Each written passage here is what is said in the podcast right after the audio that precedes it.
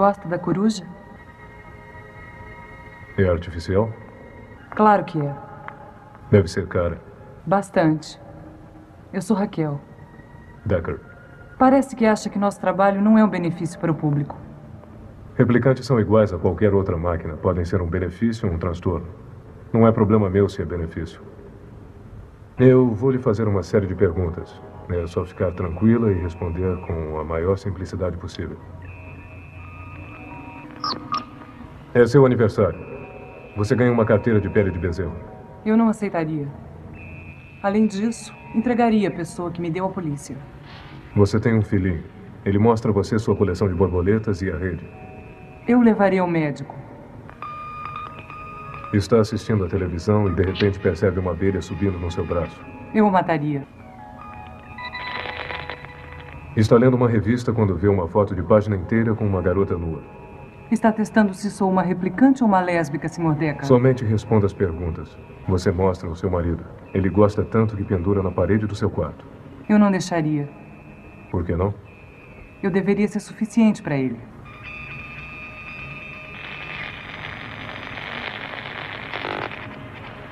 Quer nos dar licença, Raquel?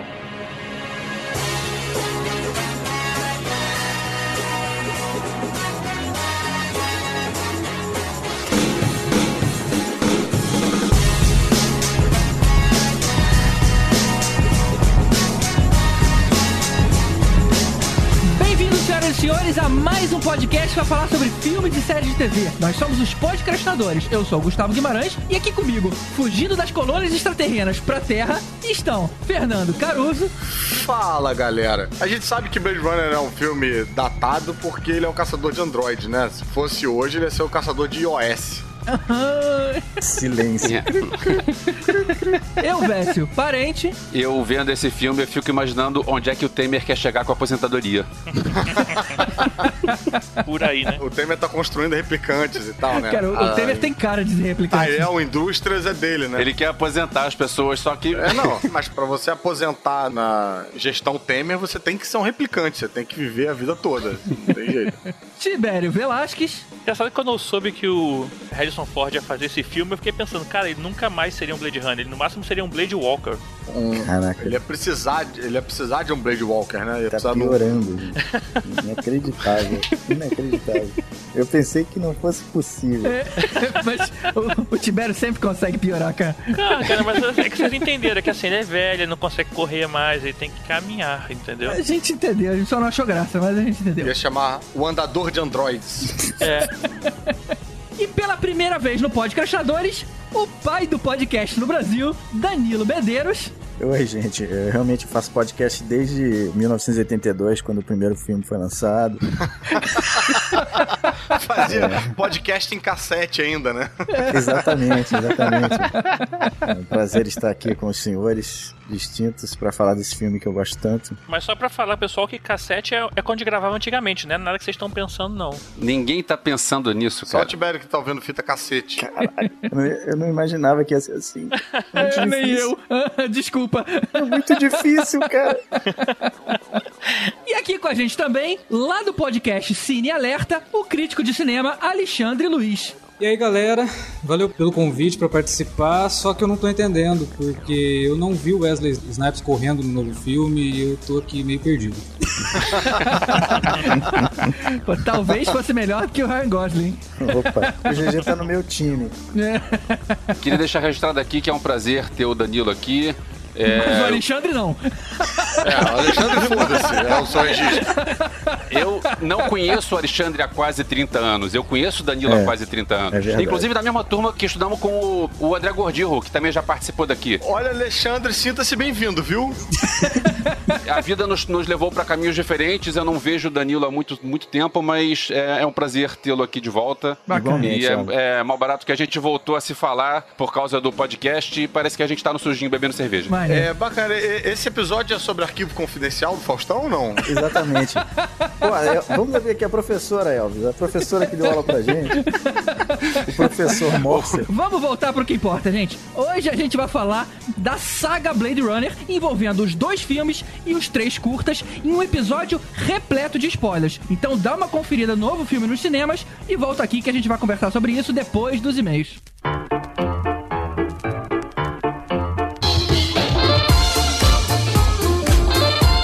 E Caruso, quais são os dois e-mails que a gente vai ler hoje? Na verdade, a gente vai ler um e-mail e um outro e-mail mais curtinho que eh, representa vários outros e-mails, porque a gente tá com pouco espaço aqui, né? A gente tem muitos avisos pra dar. É verdade, Muitos é avisos verdade. pra dar. O primeiro e-mail que eu vou ler é do Bruno Messias. Sinta-se um felizar do Bruno Messias. Você vai ser o, o Messias dos e-mails, que só, só você vai ter um, um e-mail assim destacado. Foi quase uma É. cartinha da Xuxa, né? Ele jogou pra pro lado pegou uma. Foi É. o Bruno. Qual era, o nome, qual era o nome daquele ajudante das cartas da Xuxa, cara? Era Era o moderninho. Uh, Foi- Pensei que fosse aquele bicho, pulga, sei lá o que, que era aquilo. Não, não, tinha o Praga e o Dengue, Praga. mas nas cartas tinha o Moderninho. Ah, tinha? Não lembrava. é, ninguém deve lembrar disso, cara. Com certeza o Bruno Messias não deve lembrar. Ele escreveu o seguinte: Salve pessoal! Em algum ponto do programa, quando é comentada a referência de Rick and Morty a De Volta ao Futuro, o Caruso levanta a hipótese do Doc Brown dar sumiço nas versões do Marty McFly que estariam por aí. Pelo que eu entendi, como Marty está sempre viajando pelo tempo, acaba criando múltiplas versões de si mesmo de linhas de tempos diferentes, mas nunca vemos essas versões alternativas. Só que não, todo o filme 2 gira em torno disso. Quando o Marty vai para o futuro e lá vemos ele já mais velho, ou quando ele volta de novo para 1955 e se vê tocando no baile correndo do bife. A única versão alternativa do Marty que não aparece é a do mundo onde a mãe dele é casada com o bife. Nessa versão, o Marty estaria estudando num colégio interno. Valeu, pessoal. Abração a todos. Tá aí, muito interessante o e-mail do Bruno Messias, que ele diz que só que não, só que não, o só que não dele. Por quê? É, no primeiro filme, a gente também não tem um Marte alternativo. Só no segundo filme que a gente tem o Marte alternativo, quando eles estão voltando para as cenas do primeiro filme, para você ver por um outro ângulo as cenas do primeiro filme. Então, assim, por mais que eu ame De Volta ao Futuro, é um filme que resolve alterar as regras que ele mesmo cria ao longo do jogo. Tipo, agora tem, agora não tem, agora altera, agora não altera. Mas enfim, o filme é divertido, a gente ama ele mesmo assim. Exatamente, a gente perdoa. E qual é o outro e-mail que a gente tem pra ler? Outro e-mail, na verdade, foi uma pergunta que algumas pessoas fizeram pra gente. É, eu, eu, eu lembro disso ter acontecido no passado em outras ocasiões. Na verdade, a pergunta geral é: vale a pena ver Rick and Morty ou não? Porque tem um hype muito grande em cima e eu sei, eu, eu conheço algumas pessoas que ficam irritadas com isso. O Dudu Salles, por exemplo, é um. Eu fui jantar com ele e com a Maíra ontem e ele falou: Cara, eu tô com preguiça de ver porque tá todo mundo falando disso. Então, a pergunta do Juninho Gomes, a pergunta do Dart Paul, todos eles comentando de, cara, tá hype demais, tô meio assim, se vejo ou não. Tá aí, é, eu acho que tem uma coisa bem curiosa em relação a isso, né? Porque me parece que o hype é ser contra o hype do Rick Morty. O pessoal acha que tá sendo super original, falando, ah, tem muito hype, não sei se eu vou ver, mas tem uma porrada de gente falando a mesma coisa. Então, se você quer fugir do hype, assiste Rick and Morty e tira suas próprias conclusões. E eu não entendo isso, cara. Quer ver, vê, não quer ver, não vê, mas isso de que, ai, tá todo mundo falando, então não gosto. Quero ser diferentão. E sim, eu estou falando especificamente do Dudu Salles. Cara, se você for pensar bem, se tem tanta gente com a mesma opinião, alguma coisa de valor deve extrair dali, né? A menos que É, você ou- conheça pessoalmente todo mundo e entenda e não tenha nada a ver com esses caras, talvez seja algo que vale a pena aí checar. É, não, e também, assim, a opinião das pessoas não deveria influenciar a sua opinião, nem pra um lado nem pra outro. Nem pra, tipo, ah, tá todo mundo gostando, então vou gostar também. Da mesma forma, como também não devia ser, ah, tá todo mundo gostando, então não vou gostar pra ser o diferentão. Cara, se tá todo mundo comentando, se você tá curioso, vai lá ver e tire as suas próprias conclusões. Eu sempre acho que a expectativa é algo tão nocivo pra qualquer obra audiovisual quanto spoiler. Isso se é você verdade. vai esperando uma coisa mais incrível do planeta, a chance de você se decepcionar é sempre enorme, né? Agora, eu não sei também até que ponto a gente vive muito no, cara, em, em bolhas e bolhas de dentro de bolhas. Realmente é um hype, Rick e Morty? Ok, tá uma galera falando na internet e tal. Mas caraca, cara, cadê o, a pauta de Rick e Morty em encontro com Fátima Bernardes? Não é um hype assim, entendeu? Não é. Cadê a paródia de Rick and Morty no, no Zorra? Cadê? Não tem. É, pois é. Pois é, não tem, entendeu? É, é um nicho, é um nicho que tá comentando. Curiosamente, esse é um nicho que a gente frequenta. Então, eu acho que assim, se o nicho que a gente frequenta tá comentando, vale a pena a gente assistir pra gente ter a nossa própria opinião. Mesmo que seja pra discordar e tal. Então é isso aí. Nosso conselho é experimenta, ver qual é. E se por acaso É. você não gostou, pula pro quinto, daí pra frente, porque na minha opinião é onde melhora. E se mesmo assim você não gostou, saiba que você está errado. não, mentira, Tá você aí. pode não gostar, gente. Eu É. sei que teve, cara, teve um bafafá bizarro, né, com os fãs do Rick and Morty no McDonald's aí, que parece que os fãs de Rick and Morty é uma, é uma legião realmente muito fanática. E aí eu não sei qual foi que deu merda, porque eles fizeram um molho especial em, em homenagem ao Rick Morty, mas aí o molho acabou. E aí os fãs, tipo, quase quebraram o McDonald's porque não tinha o molho. Enfim, a Eita, galera é- rolou é, isso, é? A galera é intensa, é, rolou, rolou isso mesmo. Mas, cara, você não precisa ser assim, né, cara? Basta ver a porra do desenho. É, relaxa. Então, beleza. A gente já falou muito, já falei que a gente não ia falar tanto dos e-mails, porque a gente tem muito aviso pra dar hoje. Pô, eu queria que você começasse, cara, por finalmente a gente ter aí de volta a Caverna do Caruso, cara. Eu faço minha própria trilha sonora. Eu tô empolgadaço com, com isso. Pô, é, já tinha uma galera já comentando e tal. Pra quem não sabe, eu tinha uma coluna indicando quadrinhos obscuros. Assim que o, o, o site anterior, né, onde a gente tava hospedado, saiu do ar, eu fiquei meio órfão, porque eu não domino nada de internet. Aí fiquei acho que um ano ou mais até sem fazer a coluna. E já tinha uma galera voltando a comentar comigo. Uma galera que ouve aqui os podcastadores perguntando, pô, quando é que vai voltar e tal e tal. E finalmente eu consegui fazer a URL própria, que é o www.cavernadocaruso.com.br. Então as colunas estão todas lá. Tô escrevendo colunas novas também, ressuscitando as colunas antigas. E o site acabou virando mais do que isso. Todos os nossos podcasts aqui também estão colocados lá, os podcastinadores. Sendo que se você ouvir lá, você vai estar dando view pra gente aqui, download pra gente aqui. Então não Exato. precisa se preocupar com isso. E se você gosta das besteiras que eu falo, eu também coloquei ali numa das abas lá todos os podcasts que eu já participei na vida. Então tá tudo centralizado ali, desde os, os mais conhecidos até os mais obscuros, tá tudo lá. Então se você tiver com essa curiosidade e esse tempo enorme livre, você pode ir lá. Eu vi que tem tipo 200 horas de falação. E toda terça-feira também vai estar embedado lá no site o vídeo do Caverna do Caruso, que eu também criei um canal no YouTube, Caverna do Caruso, com vídeos todas as terças-feiras dos três elementos. Os três elementos sou eu, o Ulisses Matos, que sempre já participou aqui várias vezes aqui Várias no vezes. Podcastinadores, e o Rafael Que tá devendo uma participação aqui com a gente, mas a gente tem um, um- um trio de humor nerd e tal, então a gente faz alguns eventos. O GG já viu a gente lá na, Eu já participei de dois deles, inclusive. Exatamente. GG foi o nosso mestre de cerimônia das, das piadas improvisadas ali. E então toda terça-feira vai ter vídeo, vai estar lá no. Você pode ou assinar no, no YouTube ou ver lá no, no site, mas de qualquer forma, queria muito poder contar com os nossos ouvintes aqui para dar uma passeada lá e trocar uma ideia sobre quadrinhos comigo e com as outras colunas também que estão lá. Tem atualização quase todo dia no site. Beleza. Um aviso bacana de dar é que o Danilo Medeiros, que participou desse podcast aqui com a gente, vai voltar finalmente com o Digital Mind, que foi o primeiro podcast brasileiro. O primeiro, o que deu Olha origem a todos. Muito anos de Jovem Nerd, muito anos de todo mundo. Podcast Borba Gato, podcast bandeirante que desbravou a podosfera brasileira. Exato, cara. Ele ficou tão animado aqui na hora de gravar com a gente. Ele falou: ah, não, agora, agora já chega. Já tava com essa vontade, agora eu vou fazer isso de uma vez. E é muito legal, cara. As reflexões aí de tecnologia que ele faz são muito bacanas. E o podcast volta oficialmente no dia 21 de outubro, que é justamente o dia do podcast, que só tem esse nome porque é o aniversário do nascimento do primeiro podcast do Danilo mesmo. Ou seja, a criação do Digital Mind lá em 2004 foi no dia 21 de outubro. E até hoje, é, essa data é comemorada até hoje, não, porque demorou alguns anos pra isso acontecer, mas alguns anos, de alguns anos pra cá, até hoje, a gente comemora o dia do podcast nessa data, pra você ver a importância Olha que aí. esse podcast teve lá no início. Que bacana. E, pô, e pros ouvintes mostrarem a importância que o podcastinadores têm, vocês podiam ir lá e falar, tipo, eu vim pelos podcastinadores e deixar Maneiro. lá o, o recado e, e ajudar a divulgar Seria a gente. bacana, seria bacana. É. Ah, e GG, continuando aqui nos avisos, você falou que é o dia 21 de outubro, que volta o podcast do Danilo. No dia 22 de outubro eu vou fazer um evento que eu queria também avisar para todos os nossos ouvintes, que é o Rio Anime Clube.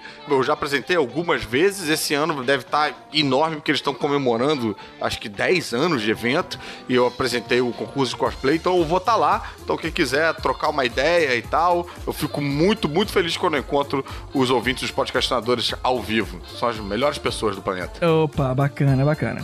e agora a gente vai agradecer aos nossos padrinhos, aquelas pessoas que ajudam a esse podcast chegar até você quinzenalmente. É isso aí. Quando cara. não menos, né? Quando não menos que 15 dias. É, esses verdadeiros heróis, né? Exato, cara. E os iodas são Mário Rocha, Sérgio Salvador, Rogério Bittencourt de Miranda, Marcelo Petego, Éder Fábio Ribeiro, Alberto Camilo, Carolina Lindoso Nietzsche, Draco e Luiz Eduardo Birman. E o nosso muito obrigado super especial para os nossos super saiyajins Fábio Bentes, Ricardo Caldas e o nosso mais muito obrigado, mais super especial ainda, por os nossos mestres dos magos, Alexandre Mendes e Walter Dias. Agradecendo, é claro, também todos os nossos apoiadores anônimos, mas se você quiser ter o seu nome citado aqui no podcast quinzenalmente, é só você subir o seu nível para Super Saiyajin, Mestre dos Magos ou Yoda. E para isso você vai lá em padrim.com.br podcastinadores e escolhe a categoria que você quiser. Lembrando que a gente aceita qualquer doação, É mesmo as de um real. Pega aquela moedinha que tá sobrando, e a gente sabe que tá sobrando, porque sempre tem uma moedinha sobrando, e manda pra gente que você vai ajudar. É, e você pode achar que, enfim, que não vale o trabalho, pô, vou fazer e preencher um formulário só por causa de um real. Cara, pra gente faz uma diferença. Porque se todo mundo colaborasse com pelo menos um real, a gente conseguia fazer muito mais coisa. Ideia a gente tem, né, cara? Planos a gente tem. É, a gente só não tem recurso. Exatamente, cara. É, então quem puder ajudar, ajude. Quem não puder ajudar, divulgue, que também ajuda de alguma maneira. Então é isso, gente. Manda e-mail lá pro contato arroba podcrastinadores.com.br, um like lá no nosso facebook.com barra podcrastinadores, ou comenta aqui no podcrastinadores.com.br no post do episódio. Vamos seguindo agora, finalmente, com o nosso especial sobre Blade Runner. Yes!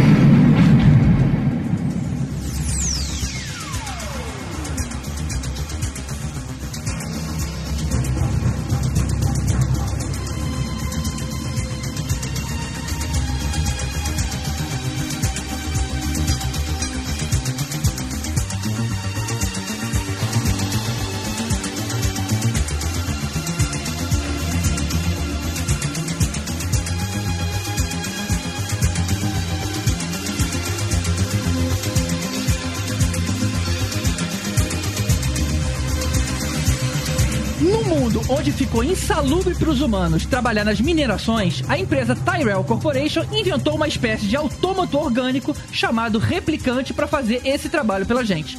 Um dia houve um motim por conta das condições de trabalho e a punição foi banir os replicantes da sociedade, permitindo que eles trabalhassem somente fora da Terra, seja em trabalhos perigosos ou seja como fonte de prazer nas colônias extraterrenas. Aqueles que ainda assim conseguiam fugir e voltar para a Terra eram caçados e aposentados pelos caçadores de androides, conhecidos como Blade Runner. Agora, é engraçado como eles usam esse eufemismo aposentar, né, ao invés de matar. É, se levar em conta que os androides não são considerados seres vivos, né? Seres humanos, nem nada, você não mata a tua cadeira, você aposenta a tua cadeira, joga lá fora. Então, Talvez fosse para não criar ligação emocional, né? É um conceito de aposentadoria parecido com o do Brasil, assim, né? Isso, O cara vai exatamente. morrendo, né? É, aposentar hoje em dia é a mesma coisa que morrer, né? Não tem. Eu até comentei no, no Twitter, a galera vive dizendo assim, ah, os Simpsons previram isso, os Simpsons previram, o Blade Runner previu a aposentadoria do Temer. É isso.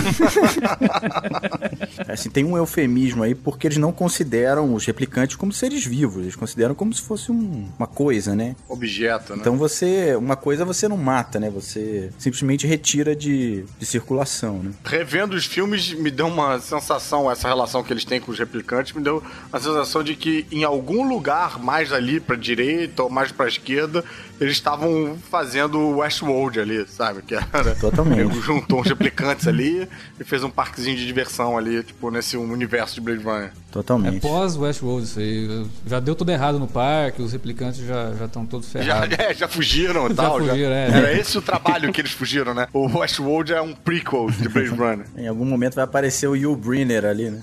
E Battlestar Galactica é um, é um prequel de tudo isso aí. É verdade. Que Olha é a melhor série de todos os tempos que entre nós. Pô, eu não vi ainda, cara. Cara. Concordo, Tá- melhor série de todos os tempos. A gente tenta convencer o Caruso a ver, mas é difícil. Não, não, não é convencer, não. Eu Já tô convencido já, mas, cara, todo ano tem Game of Thrones, né? Agora, quem sabe, Ano resolve. que vem não tem, então você já tem a desculpa. É, então, ano que vem é o ano do Battlestar Galactica. E Sons of Anarchy, que você também tem que tirar da, da sua fila. É muita coisa pra ver, gente. Eu não vou poder gravar até o final. Valeu, galera. Tchau. Mas olha, vamos voltar pro que importa. Vamos voltar pra Blade Runner. Algum de vocês leu o livro do Philip K. Dick? Eu li. Eu tinha o livro aqui e aí eu nunca eu tinha uma preguiça de ler, eu tinha comprado na, uma edição bacana da Aleph, aí eu pensei, vai ter o podcast, vai ter o filme novo, deixa eu ler o livro. Você conseguiu ler ele todo? Consegui Caralho, tu não todo. conseguiu ver Rick and Caraca, Morty bicho, todo. Rick é. Morty tu não consegue ver inteiro. Porra. Cara, Rick and Morty eram 30 episódios pra ver em uma semana. E quantas páginas são esse, porra, esse livro aí, É cara? 200 e poucas páginas. 230 páginas. São Caraca, 230 páginas, não é muito É grande, não. grande e é difícil, porque é muito louco o livro. Philip K. Dick, não parece que tipo o nome dele é tipo Philip, que babaca, sabe? Que dick. Esse Dick é muito É, metido. ou então uma coisa meio erótica também. Tem né? uma, curio- uma coisa curiosa lendo o livro é que a história não tem nada a ver, quer dizer, não tem nada a ver, a história é muito diferente. Eu lembro quando fizeram o filme do Senhor dos Anéis e que cortaram o personagem Tom Bombadil Exato. e um monte de nerd ficou reclamando na internet porque olha só, porque cortaram o personagem, não pode. Cara, tem muita coisa que tem no livro e não tem no filme, tem muita coisa que tem no filme e não tem no livro. É outra história, é, é bem diferente. Tem todo um lance de, ligado à religião, do mercerismo e o, É. o Buster gente fina e tem os personagens todos. O, o Rick Deckard é casado. É, o primeiro capítulo é quase todo sobre o tal órgão. Existe outro caçador de recompensas, é, é bem diferente. Mas peraí, ele não acaba com a Rachel no final? Não, não, Não. acaba com o Rachel no final, ele é casado. Não, ele fica, ele fica com a Rachel, mas a Rachel transa com os Blade Runners pra salvar a espécie dos androides. Ela transa com vários. Eita! Spoiler do livro! Spoiler do livro, spoiler do livro. No livro tem um universo mais ampliado, então? Não é não, exatamente não é questão ampliado. de ampliado, é um universo diferente. Eu acho que, na verdade, ele pega um pouco mais a vida íntima do Deckard, entendeu? Não, é porque a história do filme, ele é muito centrado só em catar esses quatro androides, né? Tô falando Exato. do primeiro filme. E aí caçou, acabou. Sim. Mas vocês estão me falando que no livro tem muito mais coisa, né? Tem Exato. religião e tem... O filme, de certa maneira, ele, ele dá uma organizada, assim, na história. Ele, ele foca. Né? Porque o livro, ele, ele fala um pouco da vida, vamos dizer assim, a vida privada do Deckard, que é um cara casado. E aí, como é que ele se relaciona com a mulher. Tem o primeiro capítulo, todo é, é relacionamento dele com a mulher. Eles têm o tal do mood organ lá, que você digita um número. É sensacional isso. Você digita o número 786 e ele deixa você com vontade de ver televisão, independentemente do que tá passando, entendeu? Tem umas coisas assim. É muito É, psicodélico. tem uma coisa, outra coisa curiosa, eles têm uma relação com animais, porque tem todo mundo tem que ter um animal pra ter empatia com o animal e eles têm um catálogo com o preço dos animais que anda no bolso o tempo todo e o tempo todo no livro fica falando dos animais e, e coisa assim. E isso passa pelo livro. A única coisa que passa no filme é, é a coruja. Exato. Na hora que o Deckard chega e vê a coruja, ah, você tem a coruja, pois é, mas a coruja é um robô, é, e só. É uma citação, né? toda a relação que eles têm com bichos é, foi reduzida a isso no filme. É, e a cobra também, né? O nome do livro, que é o, é o Androides Sonhariam com Animais, com, é, com ovelhas, Ovelhas elétricas, né? elétricas. Na verdade, a ideia é essa, porque assim, se você sonharia com ovelha é, robótica, você sonharia com uma ovelha de verdade, né? Quando você sonha com uma ovelha. Não, não é nem só isso não. Tem o lance de ele tá fazendo tudo isso pra juntar dinheiro pra comprar também pra Exato. mulher dele, né? Uma, uma ovelha. É, Caraca. o fazendo tudo isso, no caso, é que no livro fica mais claro, pelo menos pra mim, que toda essa coisa dele matar os, os, os seis, sei lá, replicantes acontece no mesmo dia. Assim, no, no filme isso não fica tão claro, assim, ele não... ele- aliás, o que eu acho bom no filme, né, inclusive, é isso. Que ele não dá essas coisas de, de horários e datas, é uma coisa um pouco mais solta, né? Ainda mais que você tá num universo que fica tudo de noite, né? Exato. E vem cá, vocês quatro que leram o livro, independente da adaptação do filme e tal, é um bom livro? É uma boa leitura? É uma boa leitura. É, é, Mas eu prefiro o filme. eu gosto dessas coisas, mas eu, não- assim... Não recomendaria, assim, tipo, É, pra não, qualquer um. não, uma pessoa, tipo, minha mulher, jamais. E você, Alexandre? Eu acho que o Philip K. Dick normalmente é uma boa leitura, mas você tem que estar no clima pra ler, entendeu? Porque Entendi. o cara, ele é muito pirado. E até os curtas, as histórias curtas dele são muito loucas. O livro é assim. muito psicodélico, assim. Essa coisa desse mood organ, por exemplo, que é o primeiro capítulo, é muito louco, cara. É um negócio que digita 789, o cara fica com. Ele, ele tem uma hora que ele fala pra mulher assim: por que, que você não digita o 372, sei lá? Ah, é mood de sentimento, é mood de... É, mood. É, mood. Afim, né? Afim do que você tá fazendo. Isso. Eu acho que a galera tem que ver, pelo menos quem quem já viu o livro, tipo, diferente de Elvésio, assim, não dá pra comparar. Tipo, Senhor dos Anéis foi feito realmente uma adaptação daquilo que foi ali. O Blade Runner, o cara se baseou naquele universo ali, no, num personagem, e criou uma obra à parte, né? Uhum. Não dá pra ir esperando você ver a mesma coisa. Tipo, por exemplo, o próprio Atômica, que isso agora recentemente, porra, ele não. Assim, é bem diferente, é outro ritmo. O quadrinho é todo no ar tal, assim, enquanto o filme é, é ação pura. Então, assim, não dá. Mas por isso que a minha pergunta é direta pro livro, entendeu? Se o livro sozinho é uma boa leitura, Eu, eu independente. Definiria assim, Caruso, o livro tem coisas sensacionais. Aham. Assim, mas assim, como uma leitura coesa, assim, e tal, eu não é, não acho que seja assim melhor que o filme. o Entendi, filme é ele é um mais pouco mais espalhado, assim, né? Um pouco mais ambiente. É aquele negócio de expandir o universo, né? Tem conceitos ali que são sensacionais, cara. Tem uma parte no livro que eu achei muito legal, que é quando ele encontra outro caçador de recompensas que trabalha em outra delegacia de polícia. Exa- e é. aí você começa a, a ficar naquela de, peraí, um dos dois é robô? Isso. Será que os dois são robôs? E como é que funciona? Quem é o humano, quem é o robô? Que legal. E, e fica toda uma relação entre as duas Tem delegacias. um capítulo inteiro que o- é, os androides montaram uma delegacia à parte pra começar a criar uma dissidência, entendeu? Aí Tem coisas muito legais ali. Mas como assim, uma narrativa coesa, assim, eu- eu- o filme eu acho que dá de 10, entendeu? Deixa eu fazer uma pergunta pra vocês. O livro, ele é da década de 60. A história também se passa em 2019? Não, é 92. 1992. Ah, o futuro deles era 92, olha só, hein? Ué, o Blade Runner de 82 se passa daqui a dois anos? É de 2019? Ainda dá tempo, ainda dá É tempo. engraçado como a gente tá alcançando os futuros, né, dos filmes, né? Não, daqui a dois anos a Siri vai ter corpo. Cara, mas olha só, com a presidência do Trump, eu não duvido nada que daqui a dois anos Los Angeles esteja daquele jeito. Exatamente. Eu só quero ver se a gente vai ter o Atari e, e a Panam nos outdoors.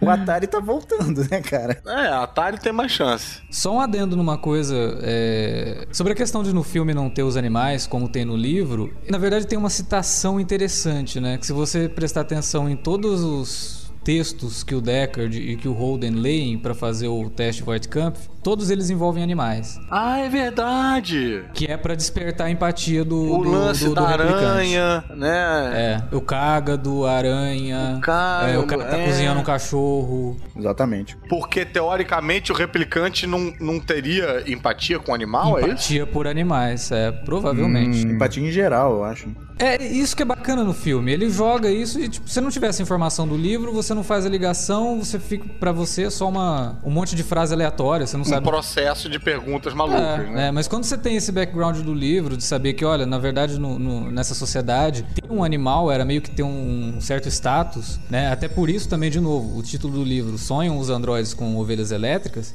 é tipo, será que os androides são tão pequenos assim que pra eles ter status é importante ao ponto de ter uma ovelha elétrica? Né? Não é só todo o lance do carneirinho, contar carneirinho, né? E aí ele conta carneirinho elétrico.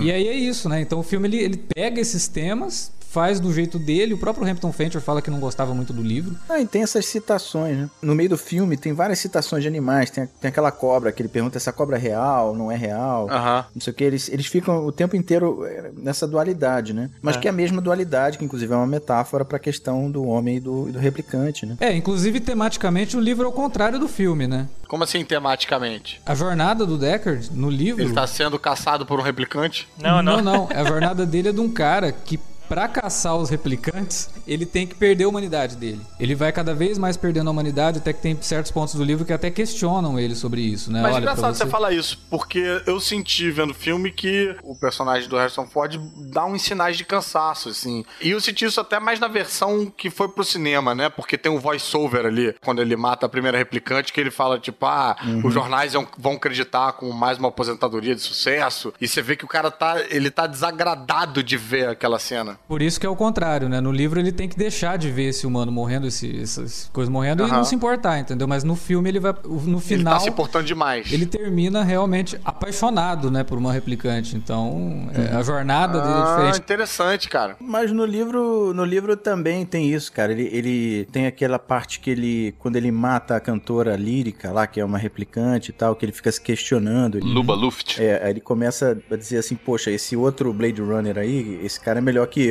porque eu tô com sentimentos aí pela replicante e tal, e ele não tá, ele é melhor que eu, porque o cara chega é mó escroto, assim.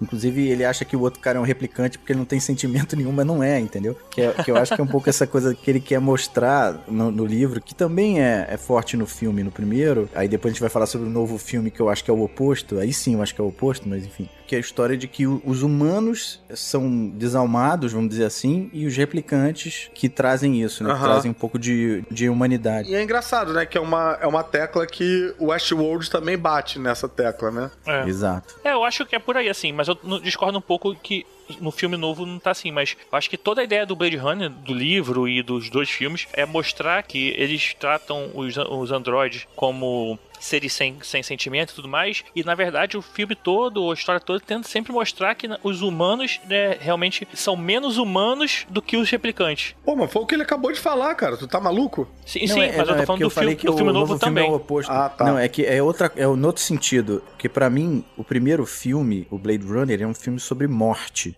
e o segundo filme é um filme sobre vida. ah, não, sim. tudo bem. Faz sentido. Sim, sim. Entendeu? É nesse sentido que é o oposto, assim, porque o primeiro filme é todo mundo querendo matar todo mundo, entendeu? É um filme que só, só fala de morte. Então, é o replicante querendo matar o cara que quer pegar ele, é o, é o Decker querendo matar os replicantes, entendeu? É, é um, é um filme que é morte o tempo inteiro. A gente, é, É. E o novo filme é sobre viver, é, né? Como sobreviver. É o replicante fugido.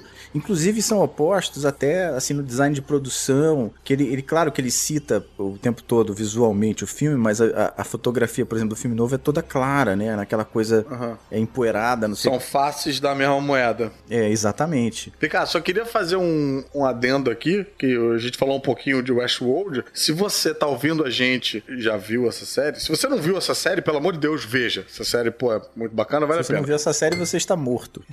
Se você já viu essa série, corre pra ouvir o nosso episódio de Westworld, que a gente fez é, em duas partes, com crossover com o pessoal do SciCast também, ficou muito bacana. Fechei parênteses e já bata feita. E veja o filme com o Will Brynner, que é maravilhoso. Pô, eu vi também, muito maneiro, cara. Que Excepcional. não é maravilhoso nada, mas bom.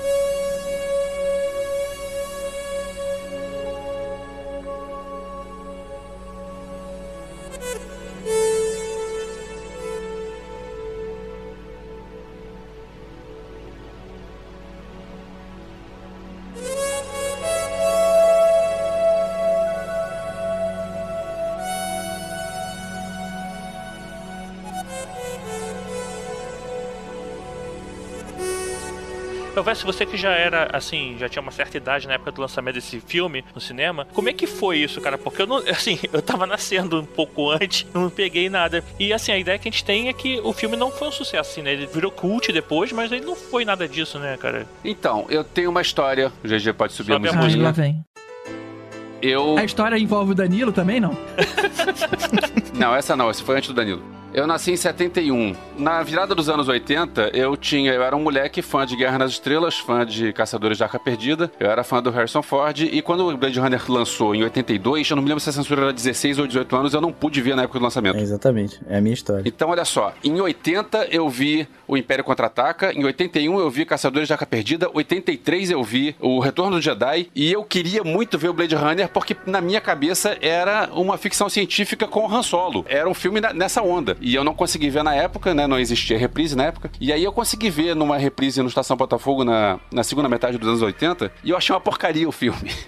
não porque o filme é ruim, mas porque eu esperava outro tipo de filme. Você esperava Ewoks, né? E aí foi curioso que eu revi depois. Será por que eu revi? Porque se eu, se eu não gostei, pra que, que eu vou rever o filme? Mas eu revi o filme e quando eu revi o filme eu achei genial. Hoje em dia eu sou fã do filme, mas a primeira vez que eu vi é o filme que eu costumo usar como exemplo de não crie expectativas. Porque eu criei uma expectativa, eu imaginei que ia ser uma aventura espacial e eu quebrei a cara e foi muito ruim a experiência que eu tive. E acabou que o filme é maravilhoso e eu virei muito fã do filme depois. Eu tenho várias versões dele aqui, eu tenho um monte de coisa do filme, eu li o livro e, e etc. Mas é, eu tive essa primeira impressão ruim. É, você bate numa tecla interessante que é um que o filme não é exatamente um filme fácil, assim, vendo, revendo agora. Eu me lembro de ter visto quando eu era moleque, revendo, pô, várias coisas evocaram. Eu lembrei de muitas coisas que eu não sabia que eu lembrava, mas estava ali guardado em algum lugar da cabeça. Cabeça. Mas, cara, é- o filme é, é devagar, é arrastado, Sim. tem aquela dinâmica meio de filme no ar. Total. Tem esse charme que, pra quem pega essa referência, é um charme. Pra quem não pega essa referência, bicho, é um pé no saco, cara. Eu vi o filme com. Minha mulher, uma hora desceu ali pra é, me fazer companhia, né? Caralho, cara, o que ela xingou o filme? O que ela É, a, a minha também não curtiu, não. Porra, que bomba isso aí. Eu falei, cara, isso é um dos maiores clássicos do cinema. Tá em todas as listas dos 100 filmes que precisa ser visto antes de você morrer. Ela, todas as listas estão erradas, isso é uma merda. né? Mas o curioso é que assim, ela dormiu 90% do filme e acordou falando que bomba, hein? Falei, Pô, você não tem direito de falar que o filme é ruim. Você tava dormindo, né? A minha, inclusive, quando eu tava vendo, começou a tocar o Love Theme, ela assim, ai, eles ainda colocaram essa música de motel, que, que mau gosto. Eu falei, "Peraí, Foram os motéis que usaram depois. Essa é a original. Na época não era de motel, né? Não, todos os motéis fizeram algum tipo de anúncio algum- com essa É, música em algum. Com essa música. É fato. Assim, mas é, mas é que ela funciona, né? Então, Sim. assim, não dá pra eu também chegar e, e criticar tanto, porque, assim, ela é muito adequada. Mas ela envelheceu mal, cara. Ela é tão ruim, Ela deu assim, a volta. eu acho que a, a esperteza do, do Ridley Scott foi o seguinte, cara, ele, ele sacou que essa trilha era, era artificial, ela era... Ela era enfim, re- é- replicante. é uma, exatamente, é uma coisa que é muito artificial e ao mesmo tempo, tudo que, é, que ele, ele fica pontuando, né, o, o Vangelis fica pontuando essa coisa da música eletrônica com o saxofone, porque quando é humano é saxofone, quando é não sei o que é o teclado. E que legal, não tinha reparado nisso. Isso é muito óbvio, mas ao mesmo tempo isso, isso exagera, entendeu? Essa dicotomia lá do, do, do filme, que é o seguinte, é, é os sentimentos, é o humano versus o eletrônico. Então por isso que funciona, entendeu? A cena de amor é o saxofone, as memórias é o pianinho. Não tinha me ligado nisso mesmo, É, não. faz sentido, faz todo sentido. Pra mim era, entrou o saxofone, eu falei, ih, caralho, é a trilha de Fera Ferida. É, é, ou isso, né?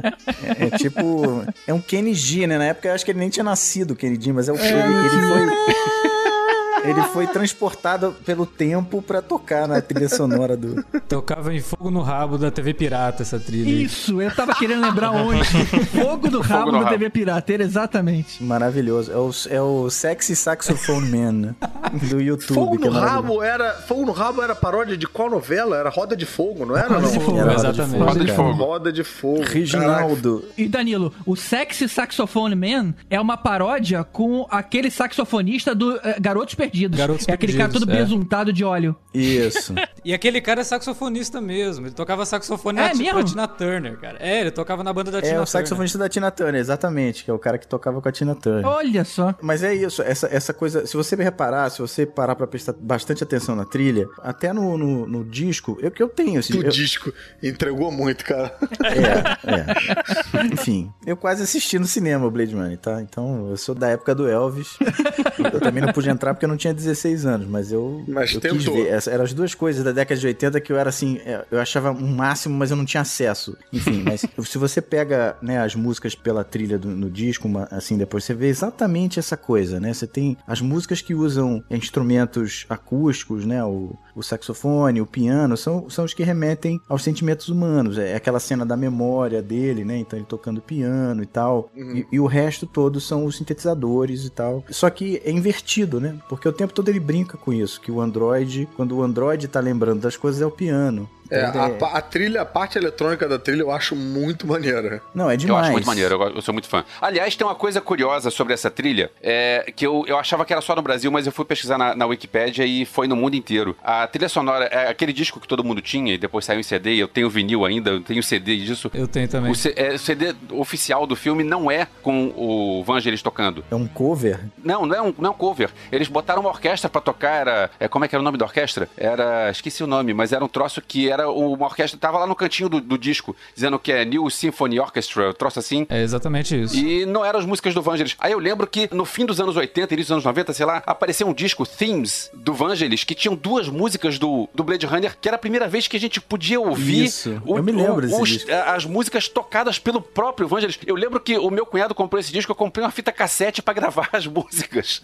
Porque não tinha como você ouvir aquilo fora Nossa, do. ainda mais você, Elvis, fã do Rick Wakeman, dessas coisas eletrônicas. É, é, eu, eu gostava muito daquilo. Eu sempre gostei muito, apesar do saxofone, apesar do Love Team, eu sempre gostei muito desse disco. E o curioso é que eu fui pesquisar, foi isso no mundo inteiro, não foi, não foi aqui não, foi lá fora também era assim. Agora eu tenho uma pergunta aqui pra vocês que minha mulher me fez, eu não soube responder. eu vi a versão clássica, vi a versão remasterizada e ela viu lá um pedaço comigo e falou: Vem cá, por que, que essa porra chama Blade Runner? O que, que tem a ver? Chama Blade Runner, o cara que é caçador de Android. Aí eu falei: Ah, amor, porque. Ué, porque. Porque e, e parei, foi, isso foi até onde eu fui, cara.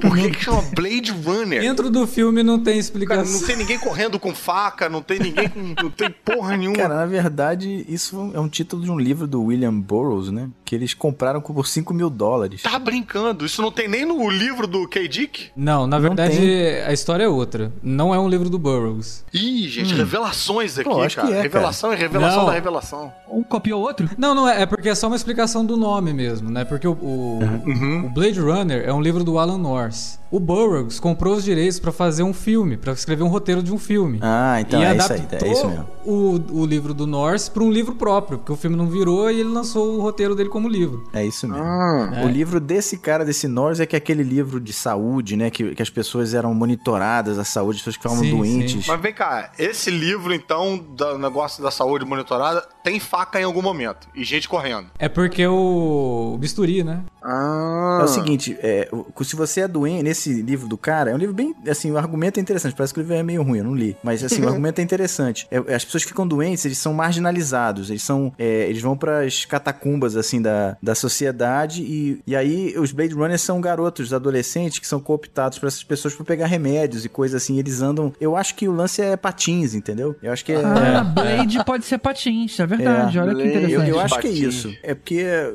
entrou numa coisa muito de, de um termo em inglês muito específico que eu não entendi tão bem. Mas eu acho que. Mas Aí. a história é mais ou menos essa. Ah, mas realmente é melhor pegar só o nome mesmo do que botar um patins no Harrison Ford, né? Sim, cara, mas aí que tá.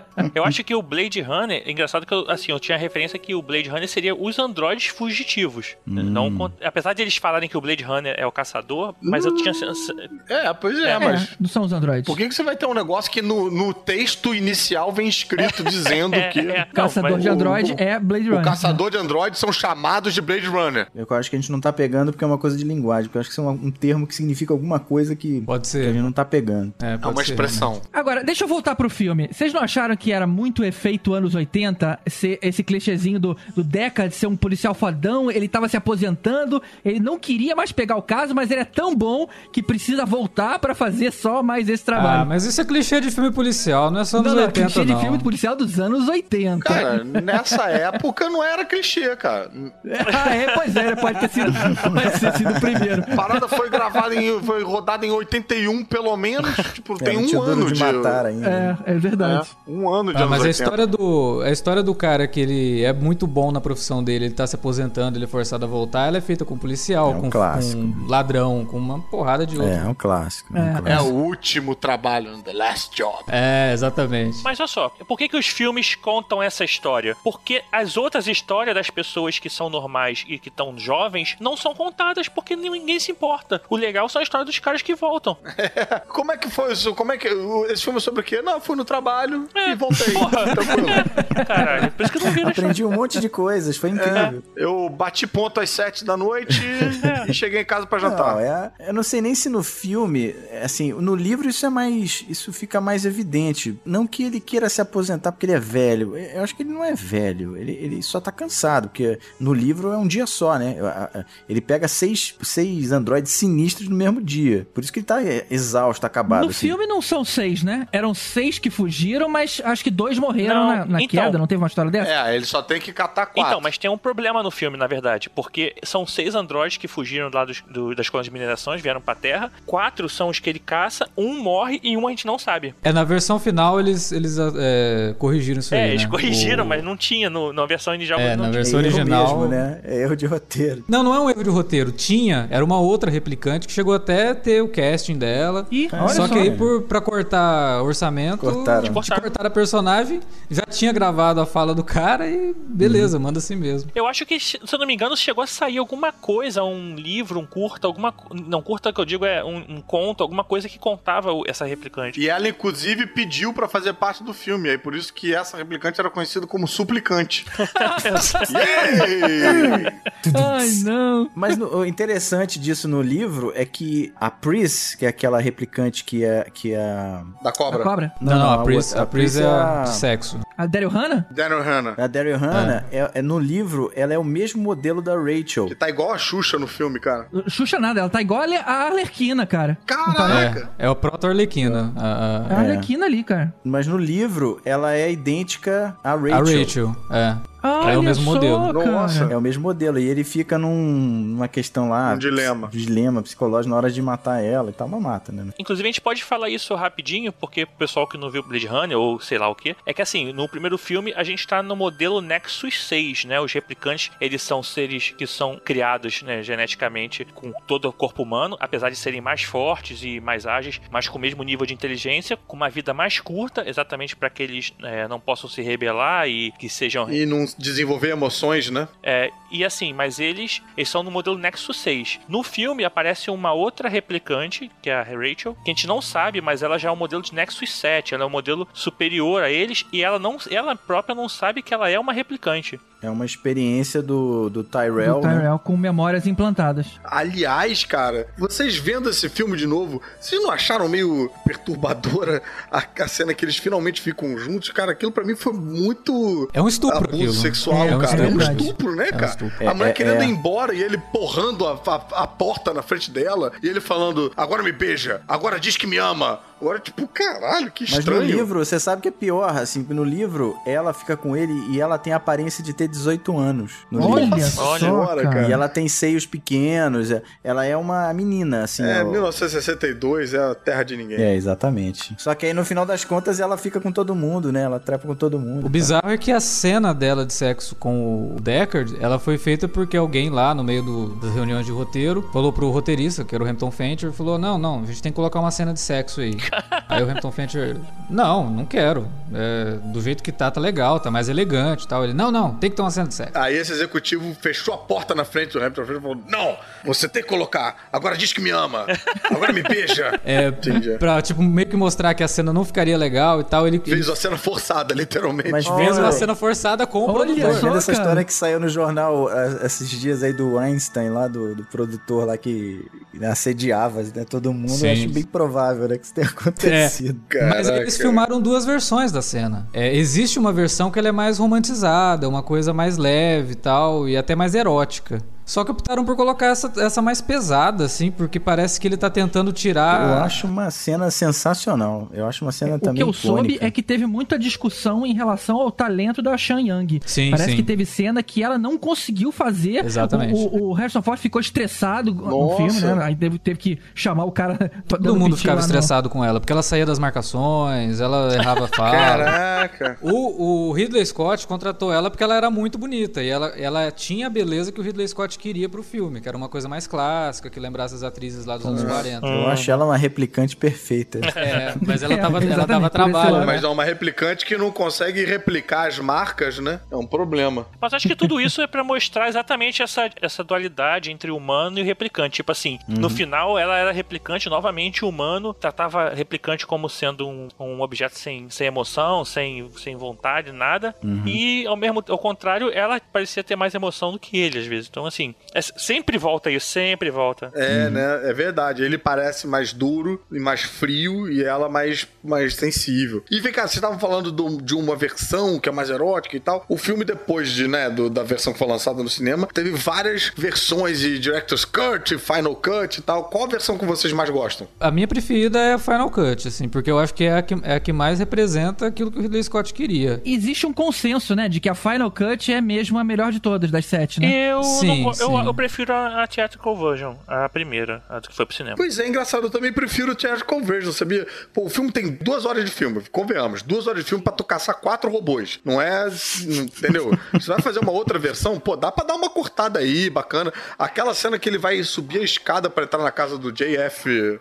Sebastian. Sebastian. O Sebastian, bicho, são 15 minutos no final do filme pra tu subir uma escada, irmão. Eu me amarro, Corta cara. pra dentro do apartamento, bicho. Eu adoro isso, Mas, cara. ok. É, Eu adoro essas. beleza. Assim, eu vou fazer porque tá sobrando e foda-se. Muito bom. Mas eu acho bizarro você fazer uma outra versão e você tirar só três narraçõezinhas ali. Não, mas Mas, por exemplo, eu não sei, eu, eu, não sei até hoje que, qual é o nome de qual versão, não sei o quê. Eu sei que eu vi, eu acho que Qual duas que- versões. que uma refere a cada uma que versão, não né? tem a narração, eu acho a narração horrível. A narração horrorosa. É, eu acho que o Harrison Ford faz mal a Não, narração. o texto da mas narração. eu não acho ela é horrorosa, não. O texto da narração. Não, eu acho que Ah, acho, explica, não. cara. Ah, esse- fica nossa. explicando as coisas, fica... Eu acho que ajuda a ambientar, cara. É, eu acho, eu acho acho. que ajuda também. É que assim, tem três versões, né? Que são, pelo menos que eu lembro. Tem a, a que foi pro cinema, tem a versão. Parece que tem seis. São sete É. Sete. Eu sei que são três Caraca. principais, pelo menos. A que foi pro cinema, a que foi a Director's Cut de mentirinha e a Final Cut, que na verdade é a Director's Cut de verdade. Entendi. Mas eu achei muito pouca diferença, cara, do Theatrical Version pro, pro Final Cut. Pra É. mim, o que eu vi de diferença foi, tirou as narrações, é, acrescentou um unicórnio lá, da lenda, que ele pegou lá um Isso pedacinho da lenda ali. É, isso eu acho solto pra caralho. Não, pô. E tirou as cenas lá do Kubrick, né? Que vocês falaram que eles pegaram emprestado do Kubrick. Graças a Deus, né? Porque Não, tem aquela cena final que vão os dois em direção ao sol, assim, que eu acho horrível também. É horroroso aquilo. O cara me É. mostrou que o filme inteiro que o mundo tá na merda. Tá chovendo, É. tá chuva ácida, não tem bicho, não tem natureza. Aí chega no final. E o unicórnio, a coisa do unicórnio é espetacular, cara, porque ele constrói essa cena, assim, ele, ele desde o início do filme tá lá o, o James Olmos, maravilhoso, espetacular, comandante Adama eterno, ele, ele fazendo lá os bichinhos, cada cena o bichinho significa uma coisa, é, é genial. Ah, é? É, É Não genial. Não, peguei isso não, cara. Pô, É. cara, super. Elucide, por favor. Se você parar pra, pra analisar, cara, esse cara, ele, tá, ele é um detetive tal, que tá sempre na frente de todo mundo. Então ele faz um bichinho XYZ que é exatamente explica é, o que que é. O unicórnio, é, ele, ele, ele bota exatamente a memória que o Decker teve antes, que teve um sonho e tal, que ele sabe que é uma memória implantada. É, não. Uhum, É, é. Alguns acham que isso significa sim que ele é um replicante porque tem a memória implantada. Agora tem uma parte que acha que não, ele é humano e humanos e replicantes compartilham os mesmos sonhos, reconhecem a, a afinidade entre eles. Ou seja, ainda assim não é uma E, porra, coisa. por que, que ele é um replicante se ele não tem a força e a agilidade aumentada é, ainda e tem apanha essa. pra caralho dos outros replicantes? Não, ele tem, pô. Como não tem? Tem o quê, cara? Ele tomou porrada do Roy, do Leon, da Pris. Ele tem uma resistência meio exagerada se você levar em conta tudo isso. Que isso, cara? Peraí, porque ele não atravessa a parede então, cara? É. Esse, esse assim, a minha interpretação do, do, né, do que que é, assim, por que que o Roy no final não mata ele? Uhum. Porque na verdade o Roy sabe que ele é um replicante. Nossa, pra mim isso não faz o menor sentido, cara. Pra mim ele não mata ele porque ele quer. A questão toda do Roy é: eu vi coisas, eu presenciei coisas que vão morrer comigo. Ele quer que alguém saiba disso pra essas coisas continuarem além dele. É tipo, quase como escrever um livro, só que ele não tem o tempo de escrever um livro. Aí ele dá umas porradas no Harrison Ford, conta pra ele e morre. É, é uma explicação. O meu entendimento foi, cara, que ele tava morrendo ali. Ele percebeu naquela hora que ele começa a furar a própria mão. É tipo assim, ih, caramba, já era. Eu vou morrer daqui a pouquinho. Que é uma referência, inclusive, religiosa, né? É, né? Maneiro Jesus né? e tal. Mas, ou seja, ali ele falou, cara, por que eu vou te matar se eu vou morrer agora? Não vai, não vai adiantar nada. Pra mim, ele meio que desistiu. É. É melhor eu contar o que eu sei e morrer. E deixar que as minhas memórias sigam além de mim. Eu tenho uma questão assim, eu acho que o filme, ele, o primeiro Blade Runner, ele é totalmente aberto. Eu acho que vai ter interpretação pros dois lados, né? De que ele, o, o Decker é um replicante ou não. Acho que é totalmente aberto, não. Acho que ele é meio semi-aberto. E aí, cara, assim, debater isso é tipo, é meio louco. Assim, você tem os pontos, é que, ah, a questão do Roy. O Roy, ele não mata nenhum replicante durante o filme todo, não faz nenhum sentido. Por que, que ele, então, poderia ser um motivo dele não ter matado o Deckard ali? Que é Esse que o, Exato. o, o Daniel tá falando. Mas, por outro lado, assim, é, pode ser tudo coincidência, assim, você tem explicação pra tudo, né? Até pro próprio unicórnio no final, assim, pode ser qualquer coisa. Não, eu acho mais legal até que tenha várias, né? É legal que tenha várias porque o filme cresce. É, pra mim, o, o lance do unicórnio no final, o- quando eu vi lá a versão, né, que foi no cinema, a theatrical version, é só tipo o, o camarada lá, o Capitão Adama, falando: olha só, eu já tive aqui, porque o Harrison Ford sai bolado, né? O Deckard sai bolado pensando, pô, eles, eu não vou matar a Rachel. Eles sabem que falta a Rachel. Ele fala, né? Ele fala pro Deckard, né? Ele fala assim, ó, você, tá, você tem uma ainda aí pra fechar a conta, né? É, pois é. Aí ele sabe que ele tem que matar ela, ele não vai matar, então ele sabe que vai vir alguém, inclusive ele tem esse diálogo com ela, eu não te mataria, mas alguém vai vir te matar. Então ele sai bolado, pensando, cara, tá vindo alguém aqui agora, a gente tem que fugir. E aí quando ele vê lá o, o origami, é o recado do cara dizendo, ó, eu já vim aqui. e eu já fui embora. E aí ele até dá um sorrisinho, assim, tipo de, ah, tá. Sim, mas o unicórnio, a única relação que tem que unicórnio, que, que é criada no filme com o unicórnio é o sonho do Deckard. É, Na mas versão- até na aí, versão cara, final. os outros animais... Não, mas não é só isso, né? Peraí. Aí, aí você tem toda essa relação dos androides com as fotos, né? Que o Deckard tem essa mesma relação com as fotos, que são que é o, vamos dizer, o clichê das memórias implantadas são as fotos, né? Que você fica olhando. Mas ele não tem. O Deca não tem a questão do ouro. Tem sim. Ah, cara, tem que dar pause num frame no final do filme. Pra, porra, não, não tem, cara. Não tem. Não tem. Ele, foi, ele passou na frente quando o negócio tava preparado nome da Rachel e aconteceu. É, É. Mas olha só. É, é, isso daí. não- é, a questão do olho, pra mim, nunca me, me convenceu, porque pra mim foi um erro mesmo. Agora, o Ridley Scott, assim, eu gosto de pensar das duas formas. Eu acho que. Se ele é um replicante ou não, as duas coisas são interessantes porque levam a reflexões diferentes. O Ridley Scott fez o filme jogando um monte de dica de que o Deckard é um replicante. O Harrison Ford, toda vez que percebia isso, chegava nele e falava: Meu, não, o Deckard não pode ser um replicante, porque ele tem que ser humano, senão o espectador não vai ter conexão com esse personagem e tudo mais. O Ridley Scott não tava nem aí e continuou fazendo assim. Tocou, foda-se. Tanto que tem uma cena deletada, aqui no- quando o, o Roy morre, o, o Gaff aparece lá no final falando isso, né? Uma pena que ela não vai viver, mas no fim, quem vai, né? Quem é que vai, né? Só que antes de falar isso, ele fala pro Deckard assim: Você fez o trabalho de um homem, mas você tem certeza que você é um homem? A cena Nossa, deletada tem tá essa isso. fala? Tem, na cena deletada. É, bem, se o cara deletou, porque ele falou, é, realmente, ele não é replicante, então vamos tirar isso daí. Porque ele era o Ridley Scott dos anos 80. Porque se ele fosse o Ridley Não, Scott mas- do Prometheus, ele tinha mantido. Isso, mas ficou melhor. Eu acho que fica melhor sem. Eu acho que fica É melhor, melhor sem. dúbio, Eu entendeu? também acho que tem toda a questão também de que, que a gente tá falando. O ser ser humano, aí não é só realmente entre ser humano e replicante, mas sim na, na questão de emoção, né? Porque, como a gente falou, os humanos, eles são menos humanos que os replicantes, né? Exatamente. Então, tipo, Lógico. você Uhum. é melhor que eles, é meio que quase que isso que ele fala, que- pelo que eu entendo, assim, entendeu? Lógico. É, e a questão do unicórnio, pra mim, aí depois a gente, quando for falar do novo filme, a gente mexe nisso. Mas com o novo filme, a questão do unicórnio ganhou novas nuances. Uhum. Que, pra mim, assim, o filme novo, ele não responde também. Ele também deixa dúvida.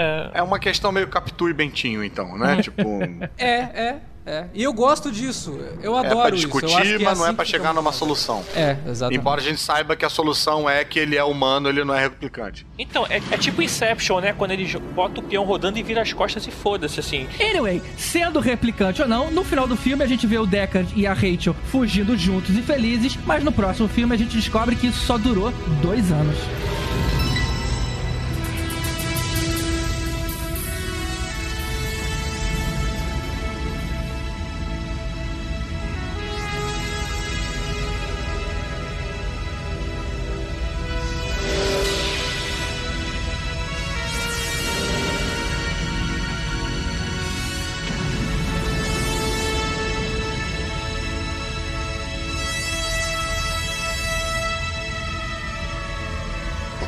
Do lançamento do novo filme, do Blade Runner 2049, surgiram na internet uns curtas. E eu tinha maior medo de ver esses curtas antes, porque eu pensei, eu não quero ver spoiler, mas por outro lado, é, eu já li que os curtas contam histórias interessantes do que, que vai acontecer. E eu vejo, não vejo, vejo, não vejo. Acabou que na véspera de ver o filme, eu fui catar na internet e vi os três e foi uma boa decisão, sabe? Porque não tem spoiler nenhum e contou a história do, do Android lá do Dave Bautista, que eu achei que até ele ia ter uma participação maior, não tem a participação, participação dele foi pequenininha. E mostrou também qual é a do lá do Jared Leto, o que, que, ele, o que, que ele fazia e, e também explicou ma- mais ou menos o, qual foi a do, a, a do Blackout. A do eu achei Blackout. bem interessante isso, ter essa, essa explicação antes. Você não precisa saber disso antes de ver o filme, mas você saber disso antes é um troço que cresce a experiência. Exato. Então, só deixando claro, em ordem cronológica, o primeiro curta foi o Blackout em 2022. Ele mostra como é que aconteceu aquela grande bomba de EMP que apagou todas as informações de todos os replicantes pra conseguir deixar o pessoal é, é, livre e aí que acabou fazendo a, a Tyrell falir. O próximo curta é o Despontar do Nexus, que ele se passa em 2036, ou seja, 14 anos depois, e mostra o Wallace conseguindo autorização pra criar novos replicantes. O Elvis até comentou que os curtas não tem spoiler. Eu acho que esse aí deu um certo spoiler sim. E o último curta foi o Sem Escapatória, que se passa em 2048, ou seja, um ano antes do filme, que ele mostra como é que a polícia chegou ali no Dave Bautista. Lembrando que os curtas não foram lançados na ordem do ano que eles se passam, né? Isso aí a gente tá dando a ordem cronológica, mas não a ordem cronológica de lançamento do curta. Agora, tem uma coisa que eu achei curiosa. O Jared Leto mostra que, ah, o meu Android, ele é obediente e tal, eu mostro lá. E eu fiquei pensando, quando os primeiros Androids foram feitos, eles também não eram obedientes? Qual é a garantia que vai ter de que eles não vão mudar é, depois o comportamento? Eu isso eu achei meio, meio arriscado. Eu, na, na posição daqueles caras, eu ficaria com o pé atrás. É, vem cá. É, antes de entrar propriamente nessa questão, vocês estavam com uma expectativa alta pra esse novo Blade Runner? Vocês estavam preocupados, estavam tensos? Como é que era o coração de vocês em relação a esse reboot, remake, continuação? Eu tava com o pé atrás porque eu sou fã do filme e eu tava. É daqueles filmes que eu penso, cara, não precisa fazer outro, deixa ele quieto lá. E aí eu fiquei naquela de beleza, vamos ver. Depois que eu, que eu vi A Chegada, é, o último filme do Villeneuve, eu pensei, beleza, o cara pode fazer um filme nesse clima, então eu vou dar um crédito pra ele pra, pra fazer. E na semana antes da estreia do filme, começou a pipocar um monte de crítica dizendo que o filme é maravilhoso, o filme é isso, o filme é aquilo, o filme é melhor filme de. E eu pensei, cara, será? E aí isso, isso eu achei que foi ruim ter lido essas coisas. Preferia não ter lido nada sobre isso. Não, não li nenhuma matéria, só que eu li vários, vários é, manchetes falando isso. É, eu, eu achei que esse foi um problema também. Eu tava querendo manter a expectativa bem baixa, porque eu, eu não lembro de nenhum filme, assim, que tenha pego um clássico e tenha feito uma continuação e que tenha sido uma coisa espetacular. Que tenha dado certo, né? É, assim, o Despertar da Força é um filme legal? É, mas não é, porra, Star Wars e tal. É um filme legal. É, mas até aí, Retorno de Jedi também não é um Star Wars. é.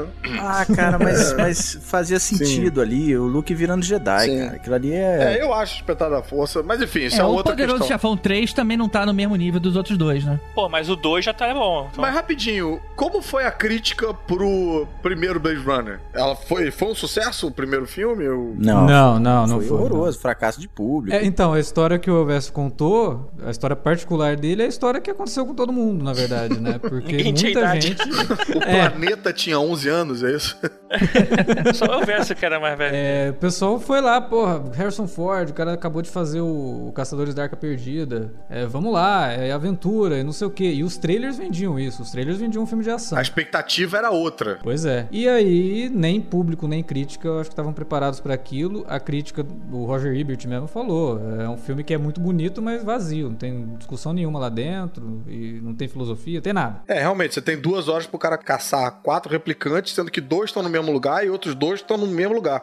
E ele, ele só mata dois, na verdade, né? Ele só mata as duas mulheres, inclusive. Caralho, é mesmo? Que filha da puta. Caralho, é verdade, né? E eu acho que esse novo filme também foi vendido de um jeito ruim, porque se você for dar uma olhada no trailer, ele parece um blockbuster, cara. Ele parece uma- um filme de ação. E eu me diverti muito vendo os comentários nos trailers que ficavam assim, pô, transformaram o Blade Runner num filme de ação e não sei o que. Falava assim, gente, esse povo acho que nunca viu um filme do Villeneuve na vida. né? E não tá vendo a história se repetindo, né? Eles estão fazendo exatamente a mesma coisa do lançamento do original. E aí você vai ver o filme e realmente. Como né? é que era o trailer da chegada? Era tipo eh, 48 horas? Era tipo. Era o Jack Bauer pesquisando a linguagem do. Amy Adams dando porrada nos Não, mas, alienígenas. mas engraçado. A chegada é Independence Day. Isso, É, isso. São alienígenas que chegam na Terra e você. é, Era isso. Não, a chegada, ele mostrava todas as cenas. Lá, Amy Adams flutuando, todas as vezes que ela apareceu no filme flutuando, aparecia no trailer. Que ela voava, Caraca. assim, que aquele negócio perdia a gravidade. Parecia que do caralho, aquele lugar é muito sinistro, parece Alien, não sei o quê. Então deve ter ido uma galera eh, indo assistir esperando o X-Men, né? É. Chegada. Mas o, e o Blade Runner 2049 é a mesma coisa. Todas as cenas de ação estão no trailer. O trailer tem 2 minutos e meio, o filme tem 2 horas e 40. Os 10% de ação constituem o trailer. Mas é que tá, vocês acham que precisava de 2 horas e 40? Putz, Não, cara. de não. jeito nenhum. Definitivamente não. Não, e e eu acho curioso também um filme de 2 horas e 40 e ainda assim as três histórias dos cultos que vocês acharam que era bacana pra ambientar a parada ficaram de fora do filme. Exatamente. Porra, não dava pra usar essas 2 horas e 40 pra contar essas histórias? Não, ó, vou falar uma coisa aqui, vou começar com as polêmicas, tá? Eu acho que podia cortar aquela menina virtual, assim, do filme, que não ia fazer diferença nenhuma. Tá, polêmico Ah, é cara, maneiro, mas, aquilo é mas tinha um charme ali, cara. Pô, eu acho maneiro, eu acho mais maneiro. Lugares. É você interagir com uma, com uma tecnologia diferente. Tudo bem que tinha um monte de cena que parecia aquele ela, né? Da, da Scarlett Johansson. É gimmick, Mas- cara. Nossa, Totalmente. teve uma que foi Ctrl-C, Ctrl-V de ela, né? A cena de sexo. Foi. Igual. Aquela do sexo, né? Inclusive, aquela cena do sexo, vocês repararam, ou foi só eu que tive a impressão, que na hora que as duas deram merge, ficou a cara da Daryl Hannah, cara.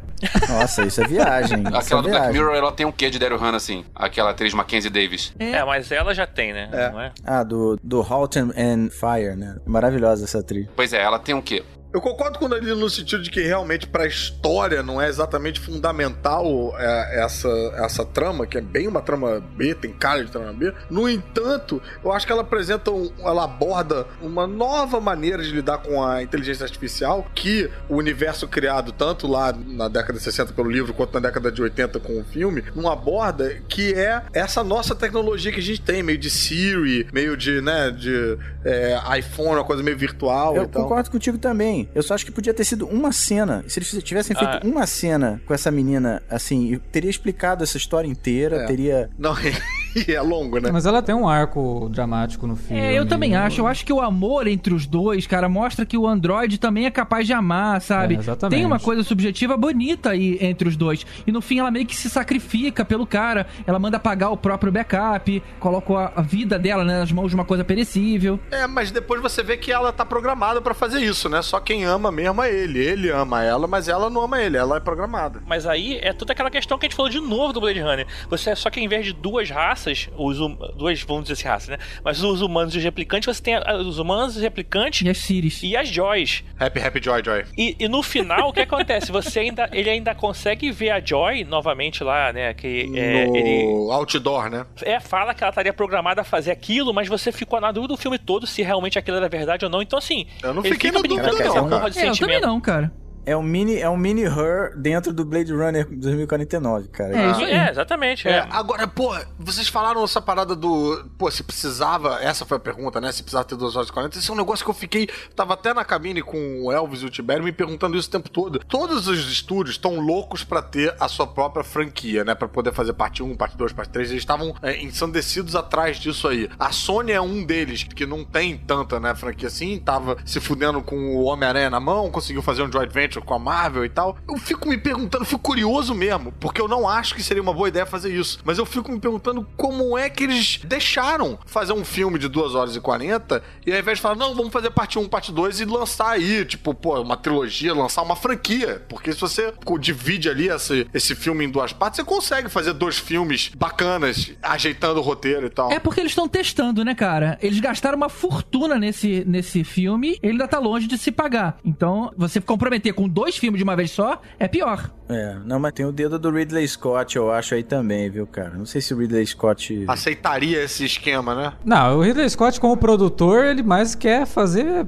é franquia mesmo. Eu, É. a, a minha divisão, assim, no meu sentimento sobre se o filme precisa ter 2 horas e 40 ou não, ela vai mais ou menos nessa linha. Só que eu sou um pouco mais otimista. Eu prefiro um filme de 2 horas e 40 do que se resolve, do que fazer um filme curto pra ter uma continuação que vai estragar tudo, entendeu? Com Isso, aí. certeza. É, não, mas aí você precisaria mexer, né? Não é dividir ele no meio. Você tem que dividir ele no meio e dar uma mexida e tal. Não, não, não é nem questão de, de dividir, não. É porque, por exemplo, você pega. o- Vou sempre usar esse exemplo porque tem o Ridley Scott, né? Prometheus, que foi um filme que tem um monte de temas interessantes que ele poderia discutir.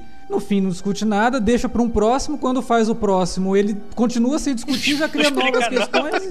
Cara, o que, que é isso, né? Então, assim. Eu acho que esse é um pouco do problema. Essa crítica que eu fiz à, à personagem, a Joy, é tá nesse sentido que, que se você o, o filme original, o Blade Runner, ele não tem esse tipo de coisa, cara. Ele é, ele não tem uma cena que sobra. Tem a Não escada, a escada sobra. Cara, mas, mas a Aquela escada, no final aquilo ali sobra pra caralho.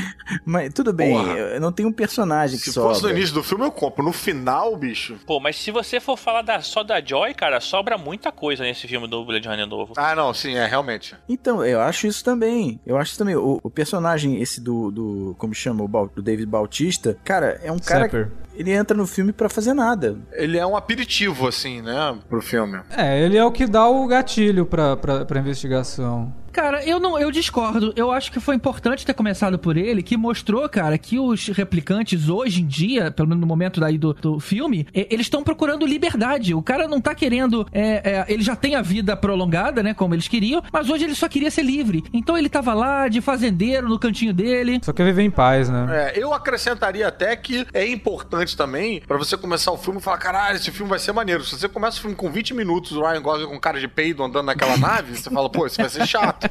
Começa o filme com a porrada do Deus Batista e fala: ih, maneiro, Blade Runner voltou e tal. E aí. Não, até porque assim, ele é o único replicante que o, que o Blade Runner realmente caça, né? Porque os Pega, outros não né? tem mais. Que isso acabou o filme ali. É esse aí, depois não tem mais. É mesmo. tipo, é no, O Caruso tava reclamando que no primeiro tinha quatro, esse tem um. Sabe qual é?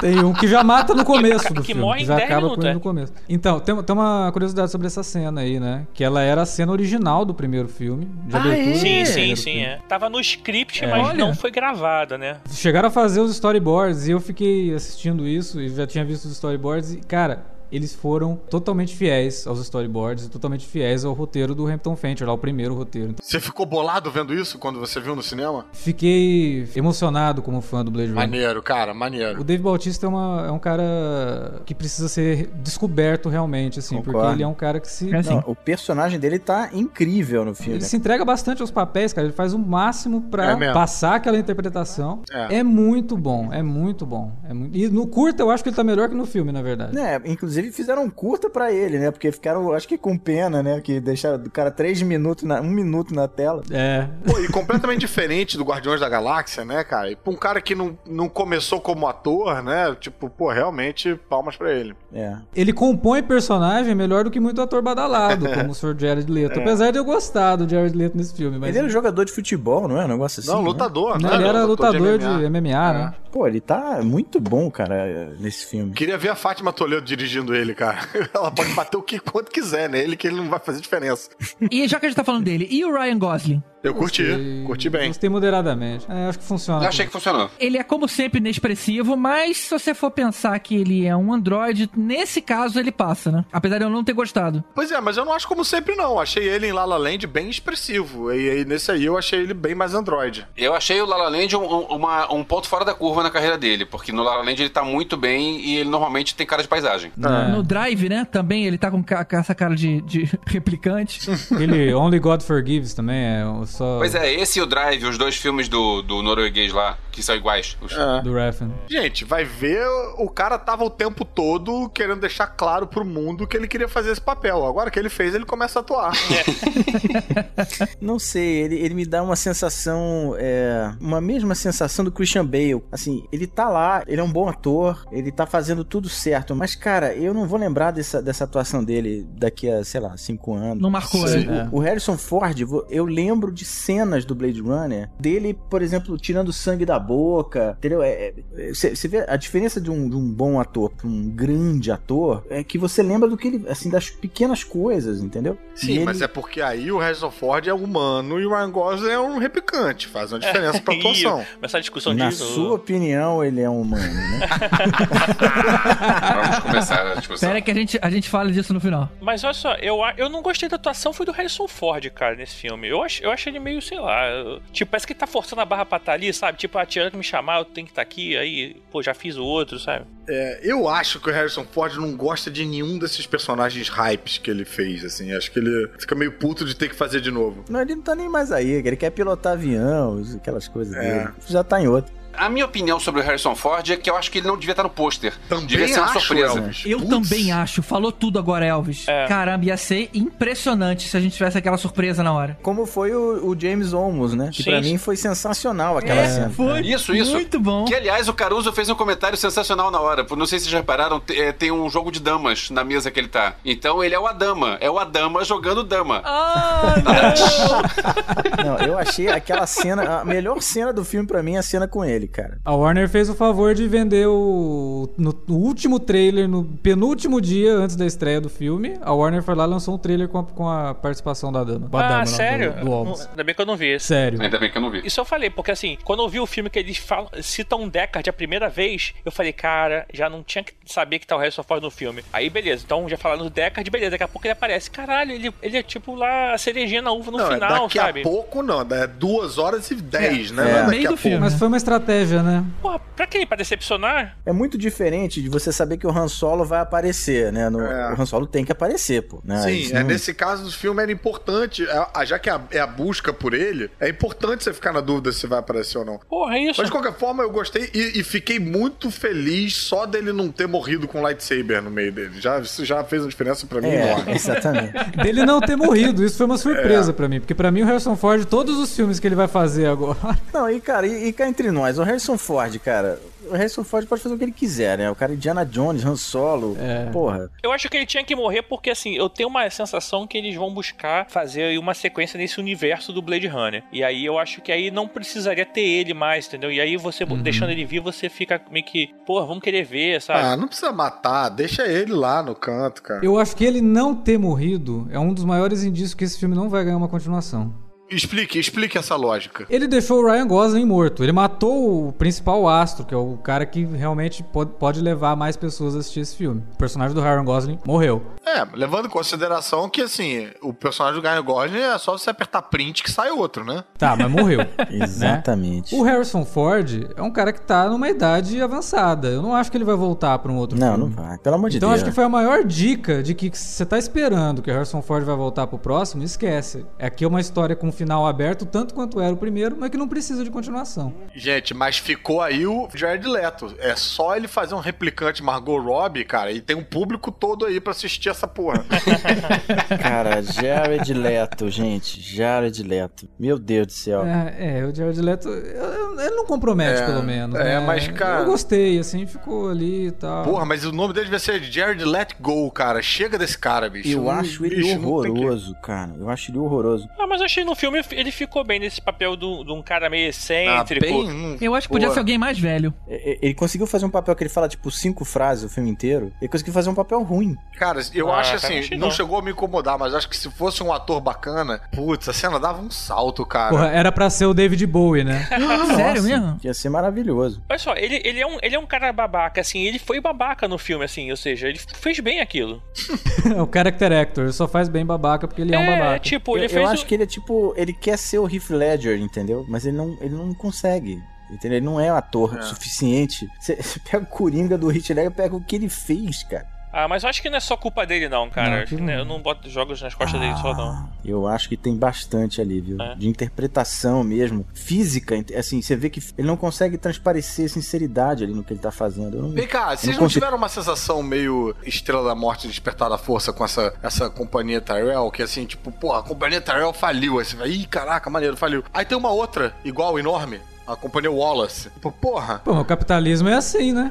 É assim que funciona as coisas. Não, e a mesma aguinha, a mesma sombrinha de água na parede. Tem várias questões, eu acho. Mas aquilo pode ser a decoração da época, a modinha, né? Eu não, não questiono muito. Inclusive, eu acho que o visual todo do filme foi incrível. Eu acho que a, a forma como eles, eles definiram lá os. Você tinha o lado todo devastado lá de San Diego e você tinha aqueles blocos de prédios, né, cara? Todo compactados ali dentro. Não, e até a, a postura do, do Villeneuve de fazer uma coisa nova, né? De fazer uma coisa no dia, Sim, cara. claro. E ainda assim fazendo referência ao antigo. E, ach- e acabou que contou uma história, né? Porque no, no Blade Runner 1 era aquele cyberpunk, muita chuva, muito escuro, muito muito colorido de luzes, né? Uhum. É como se tivesse passado todo aquele tempo e a humanidade decaiu, a sociedade decaiu ainda É, mais. Então hoje tem aquele, aquela coisa árida, né, cara? Aquela coisa É desértica. mu- isso é muito bom, cara. Isso é muito legal. Isso o Jared Leto coloca no filme, que ele fala que a gente tem agora nove colônias, né? Que você- qualquer qualquer criança consegue contar no dedo. E importante, ninguém quer ficar mais na Terra. O objetivo das pessoas é sair da Terra. Mas isso já era no outro também, né? Já era no outro. Também já tinha. Tinha o tempo todo a propaganda falando, é, colônias e tal. é, tem- Inclusive, essa é uma das diferenças do Final Cut pro theatrical version. Eles tiram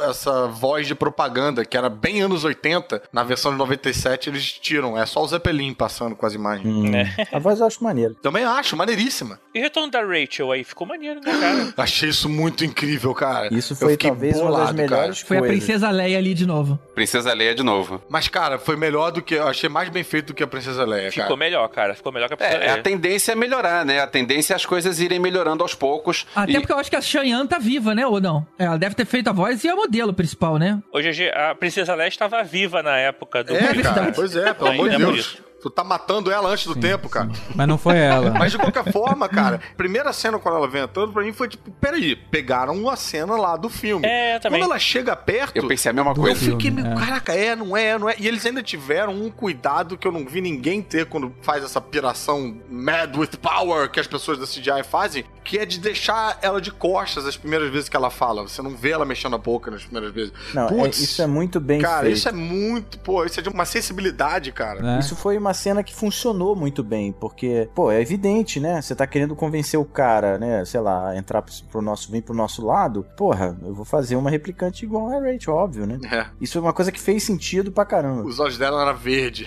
O maluco faz a porra toda certinha e erra. Deixa a cor do olho na mão do estagiário, dá nisso. É, ou não, ou tava na mão dele, né? O filho da puta é cego, né, cara? Tipo, Era porra. daltônico.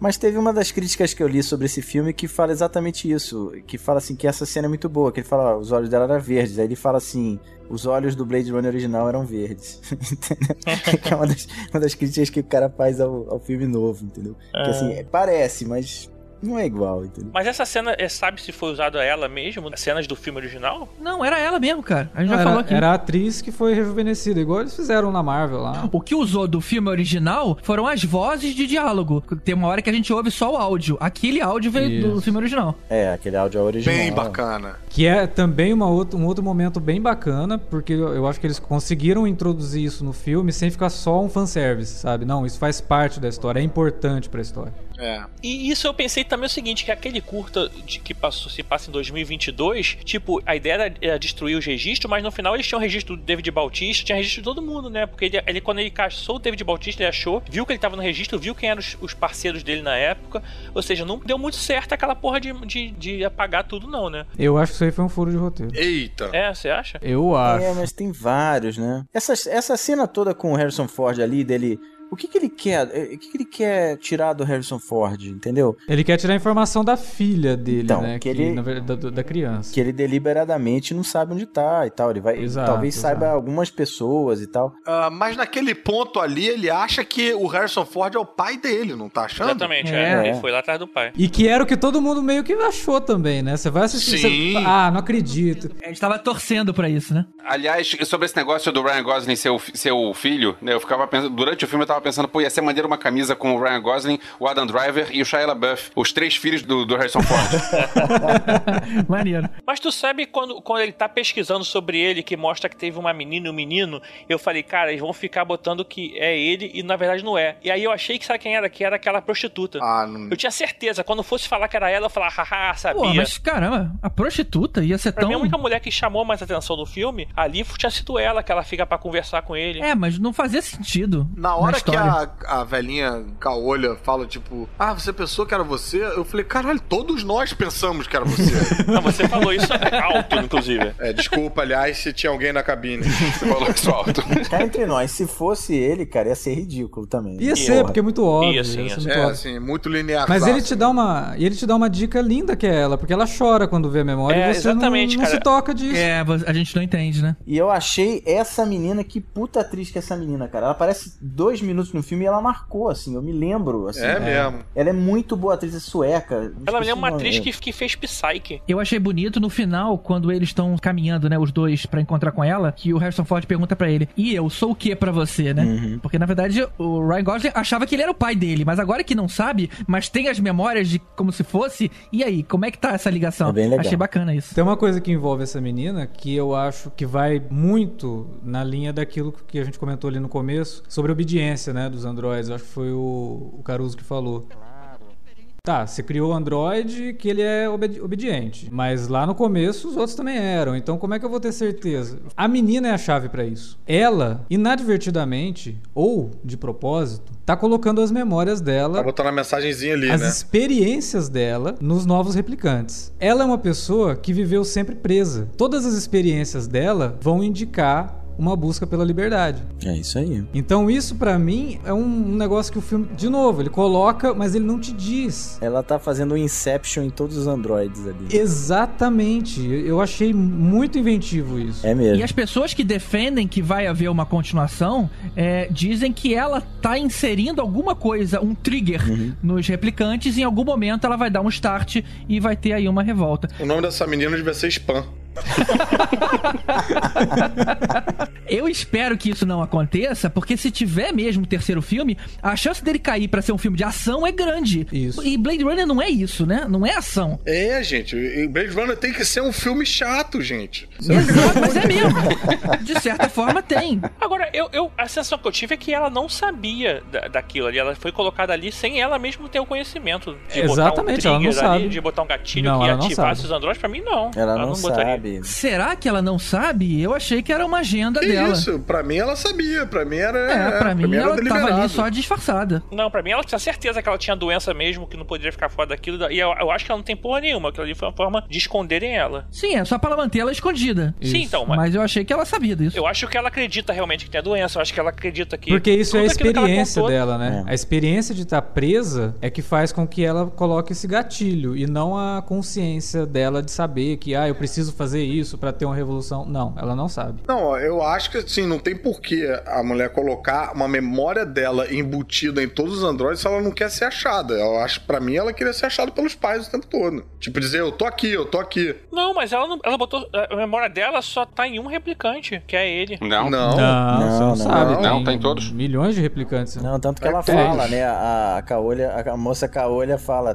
todos nós queríamos ser. É, Isso, exatamente, ela fala isso. Exatamente. Tibério dormiu nessa hora. Mas ela mesmo fala que é proibido usar a memória real. Não, não, É, mas ela mas cria ela faz, memórias. é, mas as memórias que que, é- ela cria, é as memórias que ela cria são baseadas em experiências dela. A experiência dela é presa. Não, ma- mais ou menos, né? Porque tem, parece que tem uma lei que proíbe de usar memórias reais. É, exatamente, eu até- acho que não. Eu acho que ela- É. meu entendimento é assim. Ela nasceu, né, lá em 2021. Depois teve a grande revolução lá, porque os, os replicantes viram que estavam guerreando pra humanos, que eles estavam lutando entre eles, então se rebelaram, destruíram lá pra poder apagar os seus próprios registros e poder fugir. Nisso ela nasceu, só que o Deca já tinha saído fora da história. E aí, no caso, assim, a mãe morre durante o parto, né? Que eles falam, conta aquela história toda lá, não sei o que, e descobrem que a mãe é um replicante. Mas assim, ela é levada pra algum lugar, fazem um clone dela, lá, um, no caso, um replicante, com o mesmo DNA, só que da forma masculina, que não sei por que que deveriam ser tipo gêmeos, mas já são bem diferentes. Ô, Tibério, aí- tua explicação vai ter a mesma duração que o filme?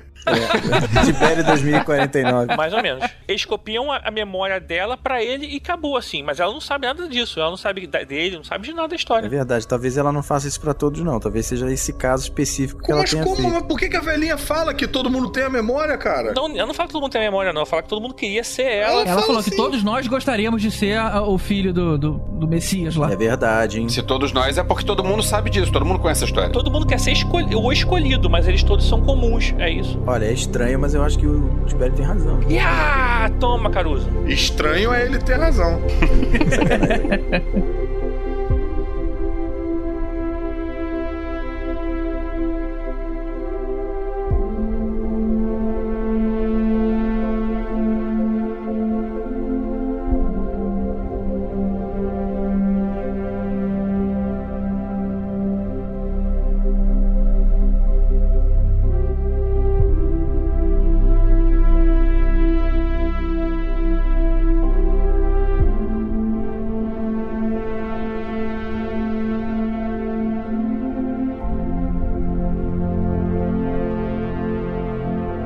Agora, esse filme eu acho que estabelece ainda mais, deixa mais claro ainda essa coisa que estava discutindo sobre o filme anterior, se o Decker é ou não é replicante. Pra mim, esse filme deixa mais claro que ele é humano. Que o Chance é, é, é humano. O que vai pirar a cabeça de todo mundo é o humano ter um filho com replicante. Eu tô com o Caruso, cara. Por incrível que pareça, pra mim não fui convencido que ele é replicante. E nem É, aqui. eu também acho que ele não dá a resposta, não. É, o que fode a cabeça de todo mundo é que o humano, pô, se você tem um filho de humano com replicante, você tem um híbrido. Isso é que muda tudo. Isso é um Cylon.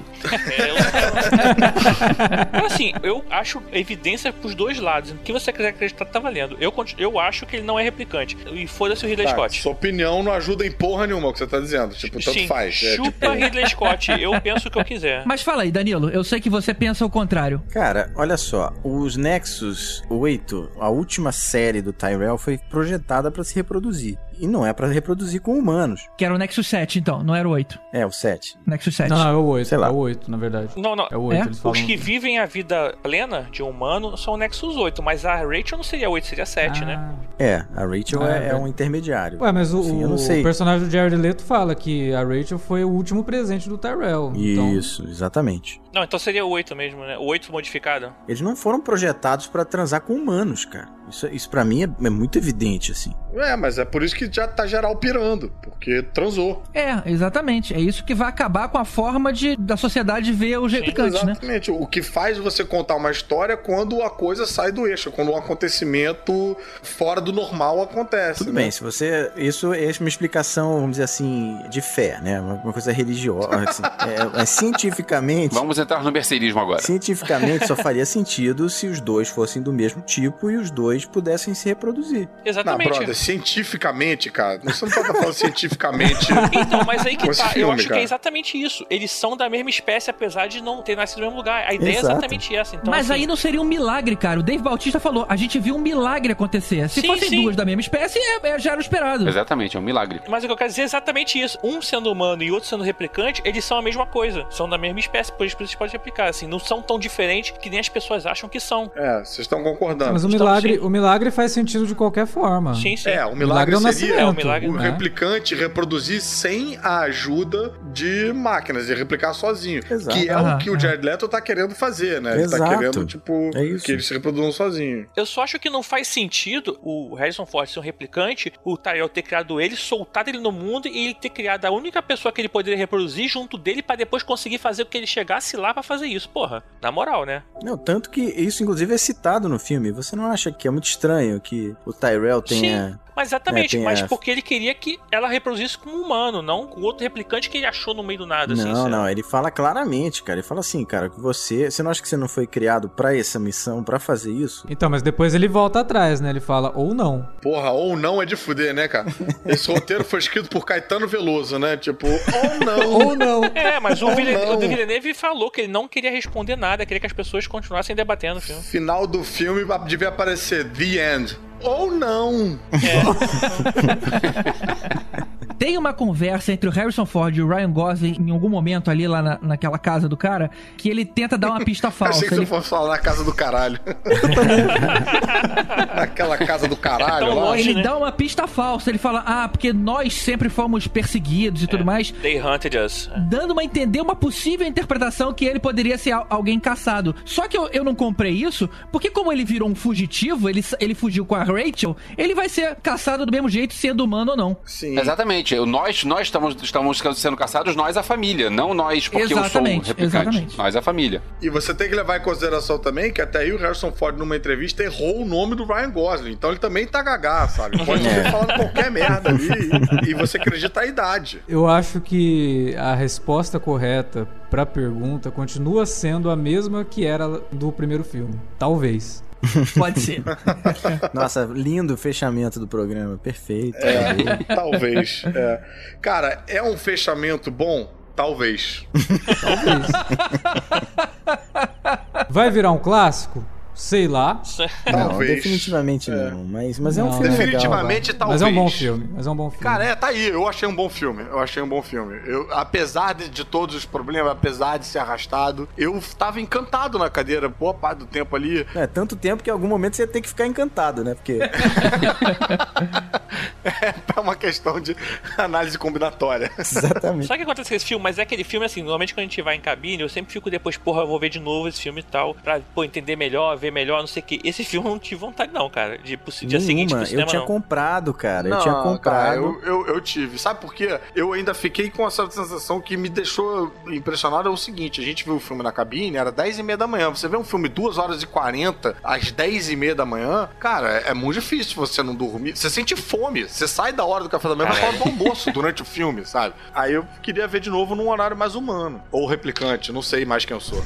Tem coisas de Blade Runner que eu tava sem ver o filme há, sei lá, 10 anos, eu acho, sei lá. Mas você lembrava. São icônicas mesmo, sabe? Ah. A história lá do Tears in the Rain. Tem muitas dessas no filme. O sanguinho no copo. Essa cena da Rachel, né? De, deles transando. Que estranha. Uma cena estranha, mas é uma cena que também é icônica, sabe? Marcante. Marcante. Ah, mas calma também, né? Quando a gente fala do Blade Runner pro- do primeiro, será que a gente tá realmente falando da primeira impressão? Ou a gente tá falando daquela segunda, terceira do filme que a gente viu várias vezes, Ou sabe? seja, daqui a 35 anos, você vai curtir muito esse filme. Ô Danilo, você falou do, da Rachel, da cena de sexo e tal. Uhum. Eu achei que essa cena de sexo do humano com robô, com holograma, Trissame. eu achei o troço, ficou bem legal, ficou um troço bonito, um troço que ficou interessante de ver. É, é uma cena que eu guardo com, É, com é uma homenagem legal. Troy eletrônico, né? É, essa cena é interessante, sim. Talvez seja uma das mais interessantes, assim. Sim. As cenas com o Harrison Ford, por exemplo, elas, sabe... Não, é não- com o Harrison Ford eu não gostei. É, o Harrison Ford tinha uma certa cara de fanservice, assim. Não, Tem, não era é, muito. é, sabe? E, e, assim, e poderia ser uma coisa muito mais legal, assim.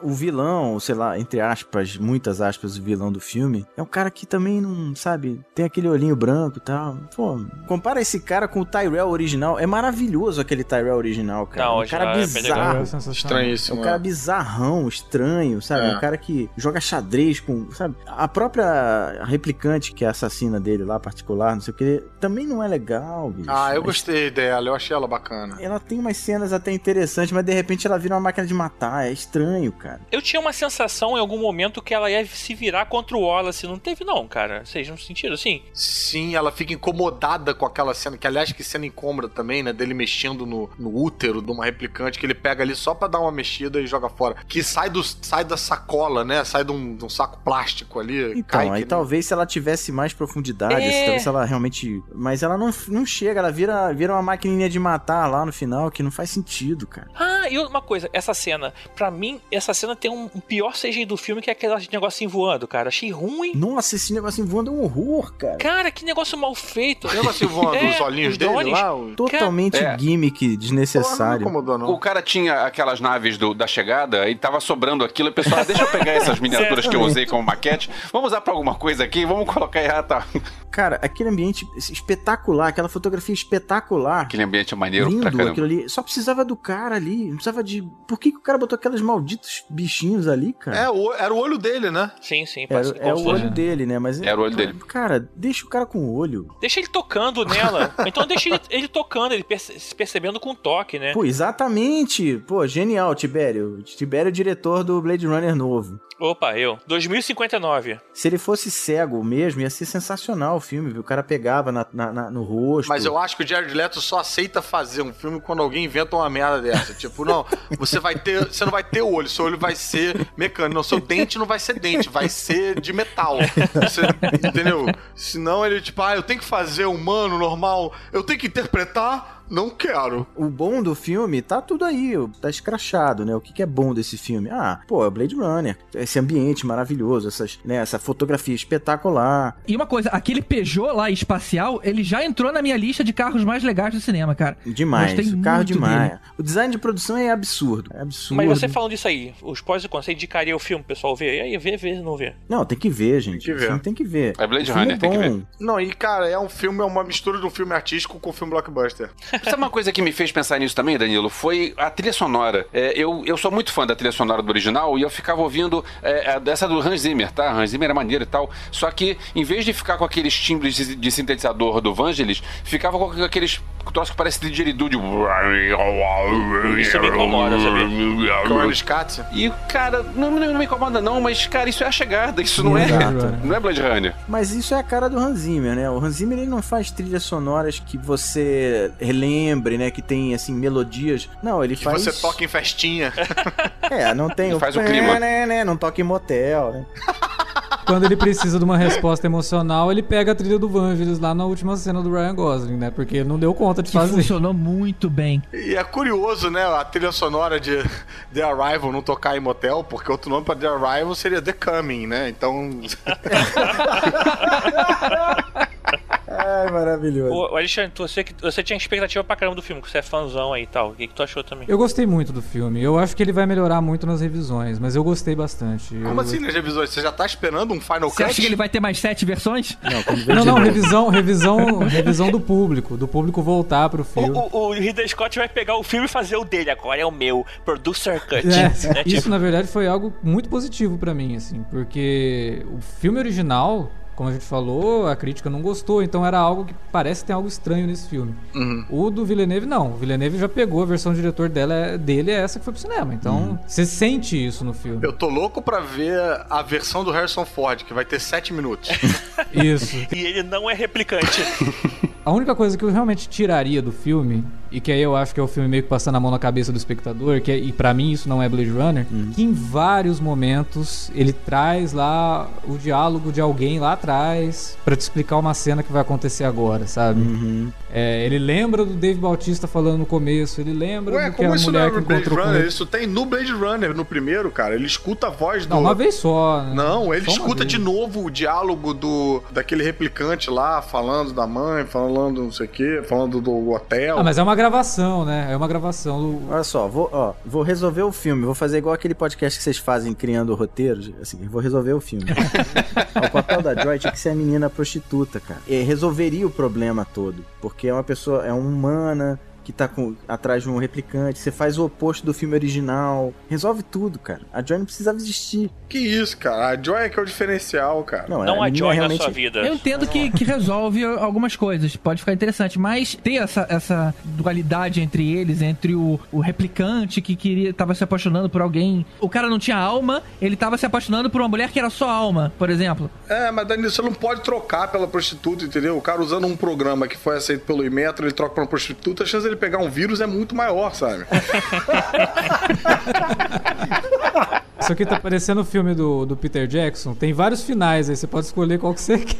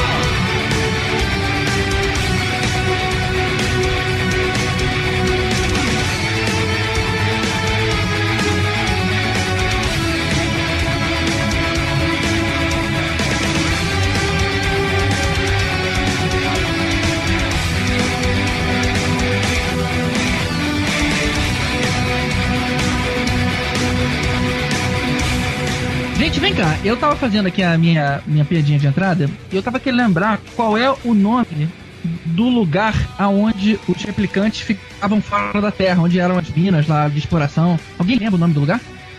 Eles não falam diretamente o nome. Não dizem o nome. colônias. Tá bom. Não, eles só falam de colônias, só colônias fora do planeta, é, interplanetárias. Pô, mas eu, eu fiquei sabendo de uma coisa muito engraçada hoje, cara. Que o Tyrell, do filme original, e- e- o Ridley Scott escolheu porque ele era o barman do, do, do Iluminado, cara. Pois é. É bizarro, né? Porque depois ele teve que usar usar cena do Iluminado pra terminar o filme, né? Então. É, eu falar isso agora. Já- Tipo, o iluminado serviu de apoio, né, pra ele aqui. Total, ah, né, tem que meu? acabar o filme, o que a gente vai fazer? Cara, tem uma cena que a gente filmou, umas cenas aéreas que a gente não utilizou, bora pegar e botar, né? Tipo, Eu tenho aqui umas duas menininhas no velocípede. Tem alguma coisa pra gente fazer com elas? Porra, imagina aquelas colocado como- replicante, cara. Então, podia ter colocado lá tenha colocado- muito medo.